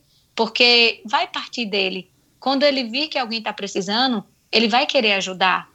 Porque ele está vendo. Então, isso assim, eu me preocupo de, em todos os, as, as, os meus projetos que eu for, e, e, de cuidar, eu fazer isso. Ele fala para Patrick: Minha mãe, seu filho Patrick ali, ó, não tá se comportando, não. Aí ele fica brincando com o Patrick, assim, sabe? O Joãozinho, seu filho Patrick. Então, tipo, ele respeita Patrick, ele respeita Patrick como irmão dele, ele sabe que Patrick não nasceu da barriga dele, ele sabe que Patrick tem um tom de pele totalmente diferente dele, mas você vê Clarinha não desgruda de Patrick, Joãozinho não desgruda de Patrick, beija Patrick, mesmo Patrick tendo sendo um, um, tom de pele parda, ele, porque criança não sabe cor, Exato, entendeu? é, é. Não é lindo sabe isso, cor, criança, é, é. criança não sabe discriminação. Exato, Se você ensinar é. a criança a dar amor, ela vai dar amor. Exato. Certo? É, é exato. difícil, educar é muito difícil educar, não é fácil. Mas eu tenho certeza que, assim, antes deles serem qualquer bons doutores ou o que eles quiserem ser na vida deles, eles têm que ser antes uma boa pessoa. Claro. É isso que eu, eu me preocupo mais, sabe? Eles sendo boas pessoas, eles vão ser bem-sucedidos no que eles escolherem Uhum, a fazer. uhum. O, o Patrick mora com vocês. Mora, mora Tem com a gente, 24 Patrick. anos, né? É, aí mora com a gente. É uma, foi uma adoção formal? Vocês. Não, porque eu lembrei agora, o Patrick, eu lembro que eu não consegui fazer nenhum tipo de documentação com o Patrick. Primeiro que a mãe dele, eu, a gente tem um, um vínculo muito bom, Ana. É Ana também o nome da mãe dele, Ah, que igual legal. o meu. Aham. E a gente, e às vezes, ontem mesmo eu fui lá na casa dele buscar um peixe que os meninos pescaram. E, mãe, pescamos um peixe para você. Aí eu fui lá pegar o peixe, a mãe dele tava lá. Eu falo, Patrick anda na casa deles, tá? Os irmãos dele moram lá, treinam com a gente, os irmãos dele. Aham. Patrick anda lá na casa dele, faço questão de, de, da gente estar próxima. é, mas Patrick já era maior de idade e eu não poderia fazer Ah. a adoção dele. Ele tinha 18. Ah, tá. Entendi. Aí, Entendi. mais ou menos por isso. Então, na verdade, foi uma, enfim, uma adoção não formal. Foi assim, mãe, quero É. morar com você. Aham. Aí eu venha, eu lhe ajudo e também é, tiro meio que uma despesa assim também assim um pouco assim para a mãe dele ali também, né? E Patrick comigo e aí eu ajudo ele de todas as formas e, e ele sabendo que ele me ajuda muito mais do que eu ajudo ele, viu? A verdade é essa. É, vamos, vamos falar a verdade. Eu posso ajudar ele, mas Sua ele me ajuda muito mais. me ajuda muito mais. A companhia dele é um menino maravilhoso mesmo. Todos eles são maravilhosos. É, Você disse que tem muitas pessoas importantes, né, na sua vida e nessa tua trajetória. É, quem que você considera aí que são seus mentores, ou são muitos para para citar aqui? São muitos, mas em relação a tipo ao triatlo, é Patrick. é É, Patrick. E, e- Patrick, me, Patrick foi decisivo na minha na minha mudança. e- e seus ídolos, assim, quem que você a- a- aspira, quem que você se inspira, quem que você aspira a ser, do esporte ou Eu não? me eu, minha, eu digo que um grande ídolo meu que mora bem pertinho de mim é Gilbala. Ai, É meu legal. ídolo. É meu maior ídolo é Gilbala. Sem dúvidas. E por quê? Ele... Porque Gilbala me mostra todos os dias que nós não somos nada. E que ele sim, sabe quem somos nós diante de Gilbala. Um cara que acorda de manhã, bota, pega seu peixe, porque ele come do que ele pesca. Aham. Ele é, Mingau de Mora no- maisena, né? Você falou, né? mingau Uma pessoa de bem. maisena, é, come o- todos os dias, se você pegar ele, é o mesmo cuscuz todos os dias, cuscuz com peixe que ele pesca. Tem uma família, ele se vira ali numa plantação de, de uva ali para é, como um, como um peão mesmo, assim, sabe? Para fazer nos bicos. Ele não tem emprego fixo até hoje, assim, é difícil, Ju, Ju tem uma dificuldade de conseguir emprego. Ele tinha um emprego que ele dava aula de natação para os filhos do, do pessoal dessa fazenda que ele trabalha, né? E, o- e esse dono dessa fazenda ajuda muito ele também. E, e eu nunca vi Gilbala nem reclamando, nem de cara fechada e nem faltando a um treino. E como pessoa humilde, eu não gosto de falar esse nome pobre, pobre é o, é o mal, É, é. mas como uma pessoa humilde mesmo que ele é, com todas as dificuldades, tendo comida ou não dentro da casa dele, ele prova que, tipo assim, o esporte é, fortalece qualquer pessoa. Então, esse é meu ídolo. É o cara que ganhando ou perdendo, o que for, ele tá ali de pé, entendeu? Ali lutando e, e ajudando um monte de gente. Esse é Gil Bala. Ele é o meu grande ídolo. Ele sabe disso, eu falo sempre isso. Que bacana. É o meu maior ídolo, é Gil Que Bala. bacana.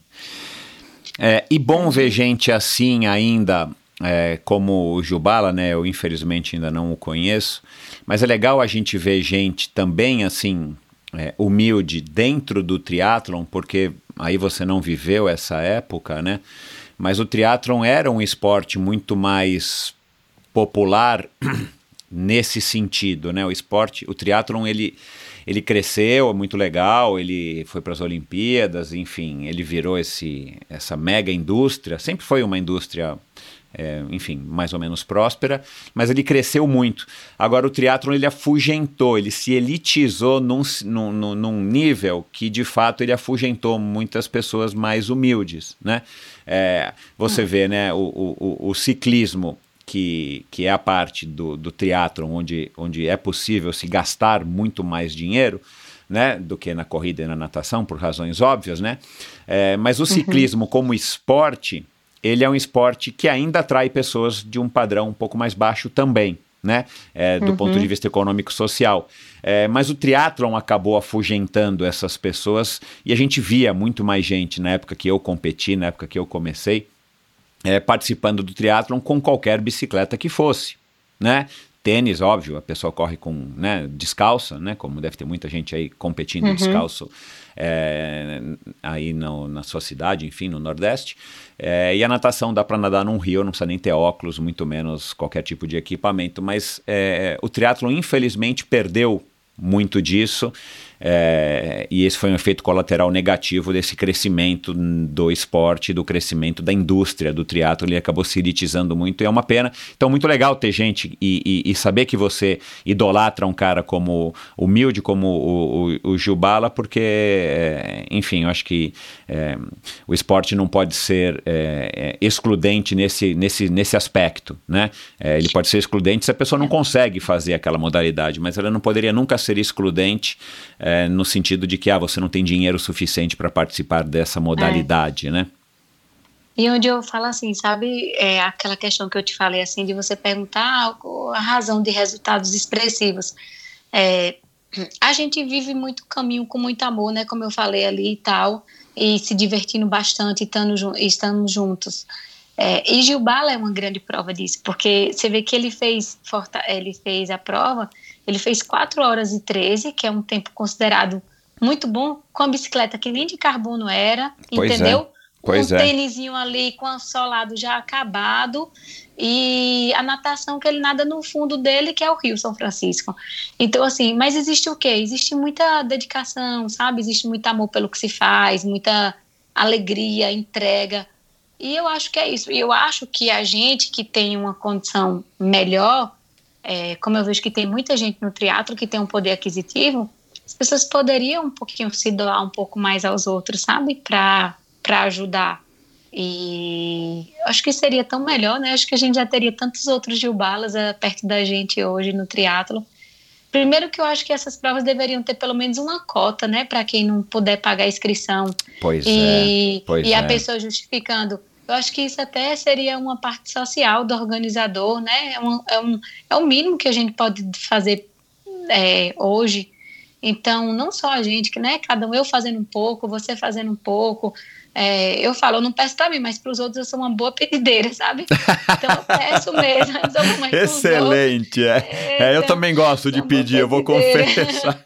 pois é, eu acho que a gente faria um pouco a diferença nesse esporte nosso, que é tão. É. É, o triatlo é lindo, o triatlo nos faz levar para uma. A gente pega essa força ali de cada vez mais a gente tá ó, progredindo, se superando, a gente leva para o trabalho é, uma vez, João, meu marido, virou para mim e falou bem assim: ó, eu sempre gostei, e tá, mas ele virou para mim e fez, mas depois que você virou triatleta, eu tenho uma admiração. Eu olho para você diferente, eu lhe acho uma mulher forte, que vai ali capaz. Ele disse que me olha diferente, sabe? Olha que legal. E, e, e a gente precisou passar, ir no fundo do poço para despertar isso nele. Né? Então... Né? Ele hoje me olha como uma mulher útil, uma mulher que vai, faz, que se dedica. Ele acha o máximo. João não fazia nada, hoje João treina para triatlo.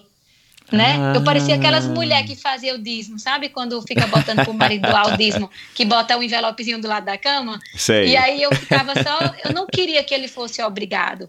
Eu queria que ele fosse assim, visse o quanto isso dali era bom. Mas foi o seu exemplo, João, né? Exato, e, e, aos pouquinhos eu fui ali. Hoje ele já treina para triatlo, ele já está inscrito para fazer o, o, primeiro triatlo longo dele. E, e ele, João, ele falou uma coisa interessante que esses treinos de triatlo, ele antes não, ele não tinha coragem de fazer uma selfie, João. Ele é muito tímido, ele. E ele falou: você termina um treino, você se acha tão capaz porque você se superou que você quer compartilhar aquilo ali. Aí, tipo assim, até a timidez dele melhorou. Tipo, João tira. João faz selfie, entendeu? E todo mundo fica, João, você fazendo selfie. Que demais. Que legal, cara. Melhorou até isso, né? Olha isso lá. Chega lá no, no trabalho mais disposto também. É, é, e com mais é vontade. É. é, isso. Legal. É, Para terminar, Ana, Hum. é, qual o melhor conselho que você poderia dar aí para as. Você se considera feminista? Assim, eu não levanto, eu não, não estudo e nem assim, mesmo assim, a questão do feminismo, mas assim, é, eu não sei muita teoria, mas eu acredito que eu sou uma feminista assim na prática, Aham. porque eu, eu luto muito pelos espaços. Pelo seu mulheres. exemplo, E- né? Aham. E eu, eu, eu, eu procuro, é, sempre quando eu vejo alguém, eu procuro estar ali nessa linha de defesa. E mais do que tudo, assim, eu acho que o mais lindo do feminismo é que, assim, é muito difícil é, uma mulher entender que quando você elogia outra, você não está se autodiminuindo. Então, eu não tenho vergonha de vir lá para a Cissa, para Luciana Radar, para Cláudia Dumont, para essas tantas outras e dizer assim, olha, é, eu admiro demais vocês, eu me inspiro em vocês, eu acho vocês massa. É, Flavinha Mé, eu acho que eu fiquei tão emocionada de um dia na prova correr perto dela, que tipo, sabe, aquilo ali meu coração disparou, e até hoje ela é minha amiga, e até hoje eu digo assim, eu procuro sempre estar dizendo isso para as outras, sabe? Que, ó, eu acho você fantástica, ó, você me inspira, porque eu não me diminuo fazendo isso, muito pelo contrário, sabe? É, é uma forma de eu incentivar que ela continue e eu tenho quem me inspirar e tenho como referência. Eu prefiro me somar, né? E eu acho que a gente tem isso, tem que dar as mãos, tem que uma tá ali apoiando a outra, ajudando a outra. É, ninguém perde. Ninguém perde. E que conselho que você dá para as moças jovens, para as garotas, para as adolescentes que eventualmente estão nos ouvindo e provavelmente vão ser triatletas ou outras esportistas e tal? Que conselho que você daria aí como uma mãe de tantos filhos? Eu diria a primeira coisa assim que elas tenham busquem propósito, sabe? É, quando eu falo propósito, é você é, qual é o, o seu objetivo, o seu sonho e e ela ter a consciência de que ela é capaz de, de, de conseguir o, objetivo dela, o propósito dela, é, primeiro sem passar por cima de ninguém, segundo sabendo que ela vai encontrar muitas dificuldades. Só que todas essas dificuldades tornam qualquer um mais forte. Então, às vezes a gente quer sempre o caminho mais fácil, a gente sempre quer as coisas mais fáceis. Mas eu acho que pelo próprio depoimento, assim, pela própria olhando o que eu passei na minha vida, eu vejo que vejo que todas as minhas dificuldades só me trouxeram um bem muito grande, entendeu? Então, assim, é, hoje em dia as pessoas querem facilidade. Hoje em dia as pessoas poderiam ver assim que existe uma dificuldade, mas a pessoa aceitar que você precisa passar por ela e acreditar que há algo melhor depois dela. Uhum. Então, para qualquer pessoa que esteja começando, seja com um emprego, com um trabalho, com um estudo, é, é ter essa consciência da dificuldade e aceitar o problema e a dificuldade. E saber que, assim, ó, pode doer o que for, mas eu vou passar. Porque é como minha mãe dizia, né? Não há um mal que perdure. Bacana. É, e qual é o melhor conselho que você recebeu? Se você pode Acho numerar que... um, e quem que foi que te deu? Eu acho que o melhor conselho que eu recebi foi é, quando eu, os momentos que eu estava muito baixo e eu tô sem saber qual da, delas que falou isso, mas me falou essa frase que é o que eu levo para a minha vida, que nada é mais forte do que alguém que se reconstrói. Ah, você já tinha falado isso aqui, é. Isso. Então, é o, eu acho que é isso que eu levo, foi o melhor conselho. Quando eu escutei isso, eu falei, é uma pessoa reconstruída, ela, ela é capaz de escrever um novo, uma nova história. Legal. Ana, muito, muito bacana, muito, ah. muito obrigado por todo esse tempo, por todas essa, essas revelações, ou enfim, por ter sido aí É. tão, tão sincera na nossa conversa. Eu sabia que ia ser uma conversa legal. É, eu acredito Eu- que, que o ouvinte também gostou. O que, que você achou? Eu peço desculpa, assim, num ponto, porque, é, tipo, eu estava muito apreensiva quando você me convidou, porque eu não sou nem especialista em triatlo, né? Quem sou eu no triatlo? Mas, assim, o que eu achei fantástico aqui foi a gente compartilhar nossas experiências, né? Exato. É, Exato. e saber que tem muita gente, assim, né? Que passa ou já passou por algo parecido como a gente. E eu estou muito feliz mesmo de estar aqui e agradeço. Espero que se ajudar pelo menos 1% já valeu a pena. Ah, já ajudou, porque já me ajudou, pode ter certeza. Ai. É, Para as pessoas que, que por acaso não, não te conhecem ainda através da rede social, né? Passaram a te conhecer aqui agora é, de uma maneira mais, mais bacana, mais profunda, mais, mais detalhada. Mas quem quiser te acompanhar, os teus feitos, as tuas selfies, entender melhor o que, que são esses meninos do Rio, o que, que é nadar no Rio São Francisco e tal, eu acho que já dá para ter uma noçãozinha aí através da tua conta no Instagram, né? É, É. Você pode passar aqui para a gente colocar no, no- nas notas do post desse episódio. Ah, posso sim. É Ana Augusta, só tem um A. É Ana Augusta, meu nome, né? Ah, Tira um A. Fica não repete Ana. Augusta. Não repete o A. É. Ana Augusta. É só isso. Ah, então é fácil de achar, né? Legal. É. É, é, e, você, e você, enfim, você interage, você está recebendo hoje muitas mensagens, você gosta dessa parte, ou é uma coisa que falta tempo para você fazer, ou você já pôs o Patrick para resolver isso por você?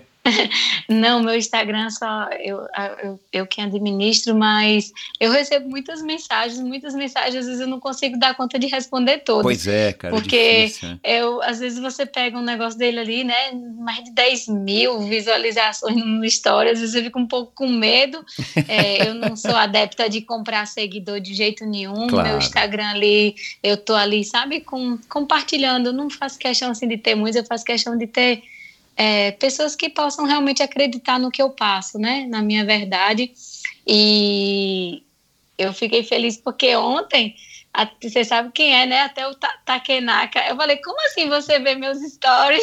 Ah, que legal. Não tem o Takenaka? Sim, né? o Ale assim, Takenaka, é. Eu acho ele o máximo, assim, sabe? Eu acho ele bem, bem fantástico, assim. Ele é, tipo assim, ele, né, uma pessoa bem dedicada ali e tal, esporte também ali, treinos e tal. É, treina lá Aí, com. eu- Treina lá no Clube Pinheiros, Então, né? com junto Azevedo, com, com. Azevedo, é. E eu conheci eles lá em, em Mar Plata, assim, eu só tive pouco contato com ele, mas eu já conhecia antes ele das redes sociais. E é engraçado, né? Isso que você vê assim, as pessoas vendo assim, você. Quando você falou comigo também pela primeira vez, eu digo, como assim esse homem me conhece, me achou? É que eu não tenho muita noção, sabe? De eu vou ali compartilhando, mas eu não tenho muita noção. Eu falei, meu Deus, como que esse homem me achou, meu Deus do céu? É engraçado. Cara, que legal. É isso. Ó, mais uma vez, muito obrigado, foi sensacional. Vou te falar que foi Obrigada uma, uma, da- uma das conversas mais legais que eu tive aqui até hoje, pode ter Ai, certeza. Que alegria. Obrigada. E? E, enfim, muito bacana, cara. Adorei. Parabéns aí por Uhum. toda a tua trajetória. Manda lembranças para todos aí na sua casa, para os seus filhos. E olha Eu que eu vou, eu vou, aqui. é, então, vou me convidar para o seu aniversário. Eu não sei se eu vou conseguir correr, mas eu vou caminhar é, no lugar de correr e vou terminar o teu triatlon para tomar essa água de coco Ah. famosa daí. Ai, coisa boa. Abração aí para toda a sua família também, para todos os ouvintes. Dizer que seu programa sempre prospere mais, porque ele tem ajudado muita gente também. viu? Tomara, Demais. tomara, tomara. Que bom, Ana. Obrigada. Muito obrigado, viu? Obrigada. Tchau. Beijo. Bom, mais um episódio. Espero que vocês tenham gostado. Não, não vou falar nada. Acho que a Ana falou por ela mesmo, né? E, e, e- e passou bem aí o recado dela. Uma, uma pessoa especial, uma. Que bom, que bom que ela, que ela é triatleta, que bom que ela cruzou com o caminho e cruza caminho de muitas pessoas e tá fazendo, a, a, tá passando aí a mensagem, a missão dela. E a gente conversou aqui, claro, sobre é, um pouquinho sobre Roberto Azevedo, né, que foi quem nos, quem nos aproximou. É, o Bernardinho, que já passou por aqui, o Roberto Azevedo, a Cissa, né? Ela falou que é fã da Cissa, a Cissa já passou por aqui. A Bruna Man também, que eu citei, que tem um, um jeito de conduzir aí a sua carreira e encarar o esporte de uma maneira que eu achei bem parecida aí, nesse aspecto da felicidade, da leveza. é, como, a, como a Ana. E algumas pessoas que a Ana citou, a, a Oh, meu Deus do céu, tanta coisa que a gente conversou aqui. A Flávia, é, a Luciana e a Cláudia em breve estarão aqui, então Flávia, estou esperando aqui, né? Ela tá me devendo aí alguma coisa que eu já pedi para ela. A Luciana também já prometi e a Cláudia e a bola tá comigo, então em breve vocês terão também essas mulheres especiais aqui participando do Endorfina. Dê um alô, dê um alô para Ana, como é, ela já disse aqui no finalzinho, né? Talvez ela demore um pouco para responder. E aí eu vou dizer que eu também agora tô é, felizmente recebendo uma quantidade maior de mensagens do que eu consigo é, é, dar vazão aí para as respostas, mas aguarde que eu, em breve eu retornarei e aguarde que a Ana sim vai dar uma vai dar um alô de volta aí para vocês. Digam o que, que vocês acharam. Espalhem, mulheres, espalhem esse episódio para outras mulheres. Acho que é um, um marco aí dentro aqui do Endorfina. Uma pessoa que merece ter sua história contada, não importa se você faça se você faz ou se você não faz esporte, não importa se você é ou não uma triatleta, se você é ou não uma mãe, se você é ou não uma nordestina, esse episódio é, eu acho que diz muito. É, passa uma mensagem muito forte, muito importante para as mulheres em geral. E deem um alô para mim, Endorfina BR no Instagram. Eu vou ficar muito feliz com o feedback de vocês. Aliás, mulheres, deem o feedback, porque vai ser um prazer. É, são poucas as mulheres que participam aqui comigo é, dando, dando suas opiniões, seus comentários, é, interagindo né, de uma maneira geral, fazendo críticas. É, eu sou super aberto e estou sempre a ouvidos, não importa é, qual dos 52 gêneros que você se encontra, então fique à vontade qualquer um de vocês. Muito obrigado, obrigado de novo aí pela audiência. É, de novo, tem sido um prazer poder compartilhar essas histórias e hoje, como eu disse aqui, é, é a pura verdade, foi um dos, um dos episódios aí mais legais para mim, mais, mais significativos para mim de estar tá compartilhando com vocês. Muito obrigado e até o próximo episódio do Endorfina. Valeu!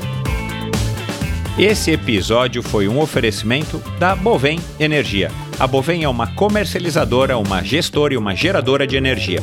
Assim como para os meus convidados, para a Bovem, energia é um assunto muito sério. Uma empresa sólida e confiável, com profissionais experientes e treinados para lhe oferecer agilidade no atendimento, robustez e competência na condução dos negócios. Saiba mais em bovem.com.br de energia, a Bovem entende. Esse episódio também foi um oferecimento da Black Tiger Studio, arroba blacktiger.studio no Instagram.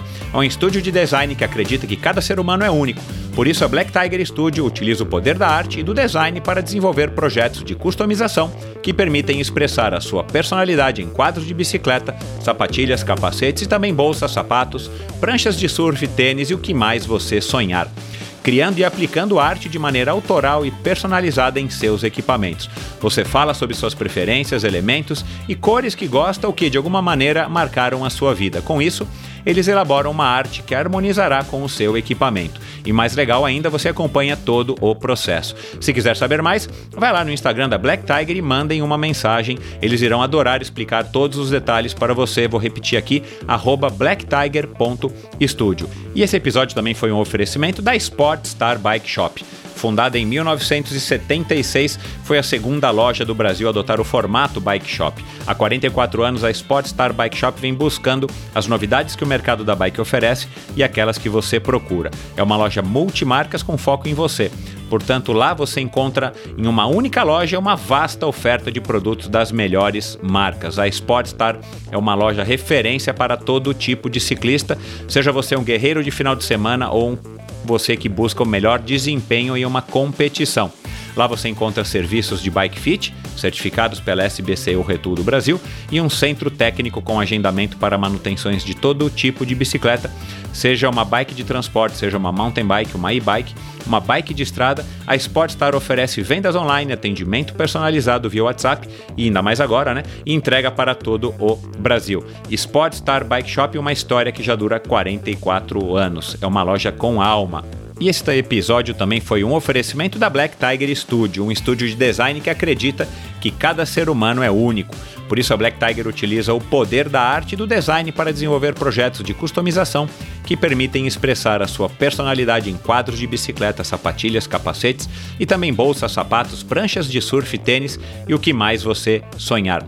Criando e aplicando arte de maneira autoral e personalizada em seus equipamentos. Você fala sobre suas preferências, elementos e cores que gosta ou que de alguma maneira marcaram a sua vida. Com isso, eles elaboram uma arte que harmonizará não somente com você, claro, mas com o seu equipamento. Dá uma olhadinha lá no Instagram blacktiger.studio. Você acompanha aí o trabalho meu autoral muito bacana que o Décio é, faz e mande uma mensagem aqui agora mesmo no direct para Mayra, arroba blacktiger.studio e ela vai ter aí o maior prazer em lhe explicar todos os detalhes para que você possa ter o seu equipamento personalizado, seja ele qual for, não importa nem se você é, é, é um ciclista, pode ser um ciclista, claro, mas pode ser também uma bolsa, um sapato, um tênis, se você é um corredor, um tênis de passeio, claro, né?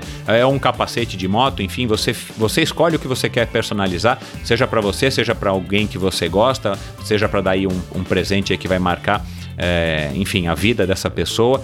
Enfim, é, dá uma olhadinha lá, blacktiger.studio no Instagram e manda uma mensagem para Mayra, ela vai ter o maior prazer de estar tá respondendo vocês, como eu acabei de falar. E numa parceria aí exclusiva, inédita, bem legal entre a Black Tiger e a Sportstar Bikes, também patrocinador desse episódio, você compra um capacete e ou uma sapatilha na Sportstar e você ganha um desconto especialíssimo para customizá-los lá na Black Tiger Studio também Informe-se no site, informe-se no Instagram da Black Tiger Studio, informe no, no, Instagram da Black Tiger Studio e no Instagram e no site da Sport Star Bikes. Na hora que você for comprar lá um equipamento, é, pega lá a nota fiscal, pede direitinho e você vai ter essa, esse desconto. Você se informe como é que funciona esse desconto lá na personalização da, da Black Tiger Studio, feita pelo Dess e pela Mayra. Muito bacana. Esse episódio também foi um oferecimento, claro, da Supacas, patrocinador aí já faz muito tempo é, do Endorfina Podcast a marca de acessórios de ciclismo mais coloridos e casuais do mercado.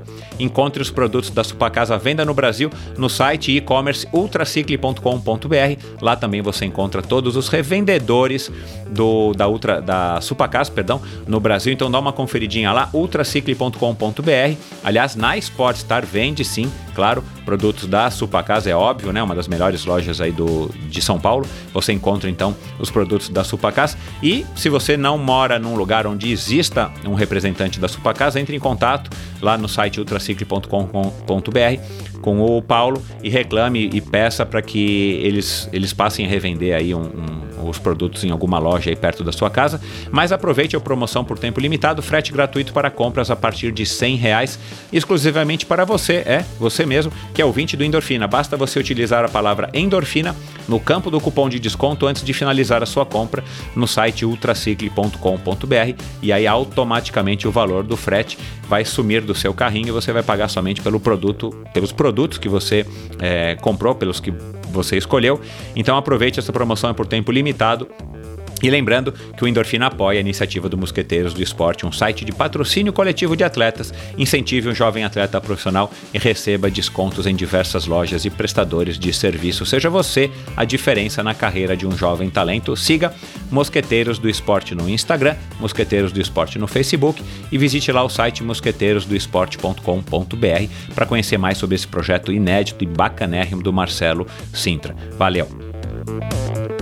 Obrigado por ouvir esse episódio do Endorfina. Acesse o endorfinabr.com, vá no post do episódio de hoje para conhecer um pouco mais sobre o meu convidado e alguns assuntos abordados em nossa conversa.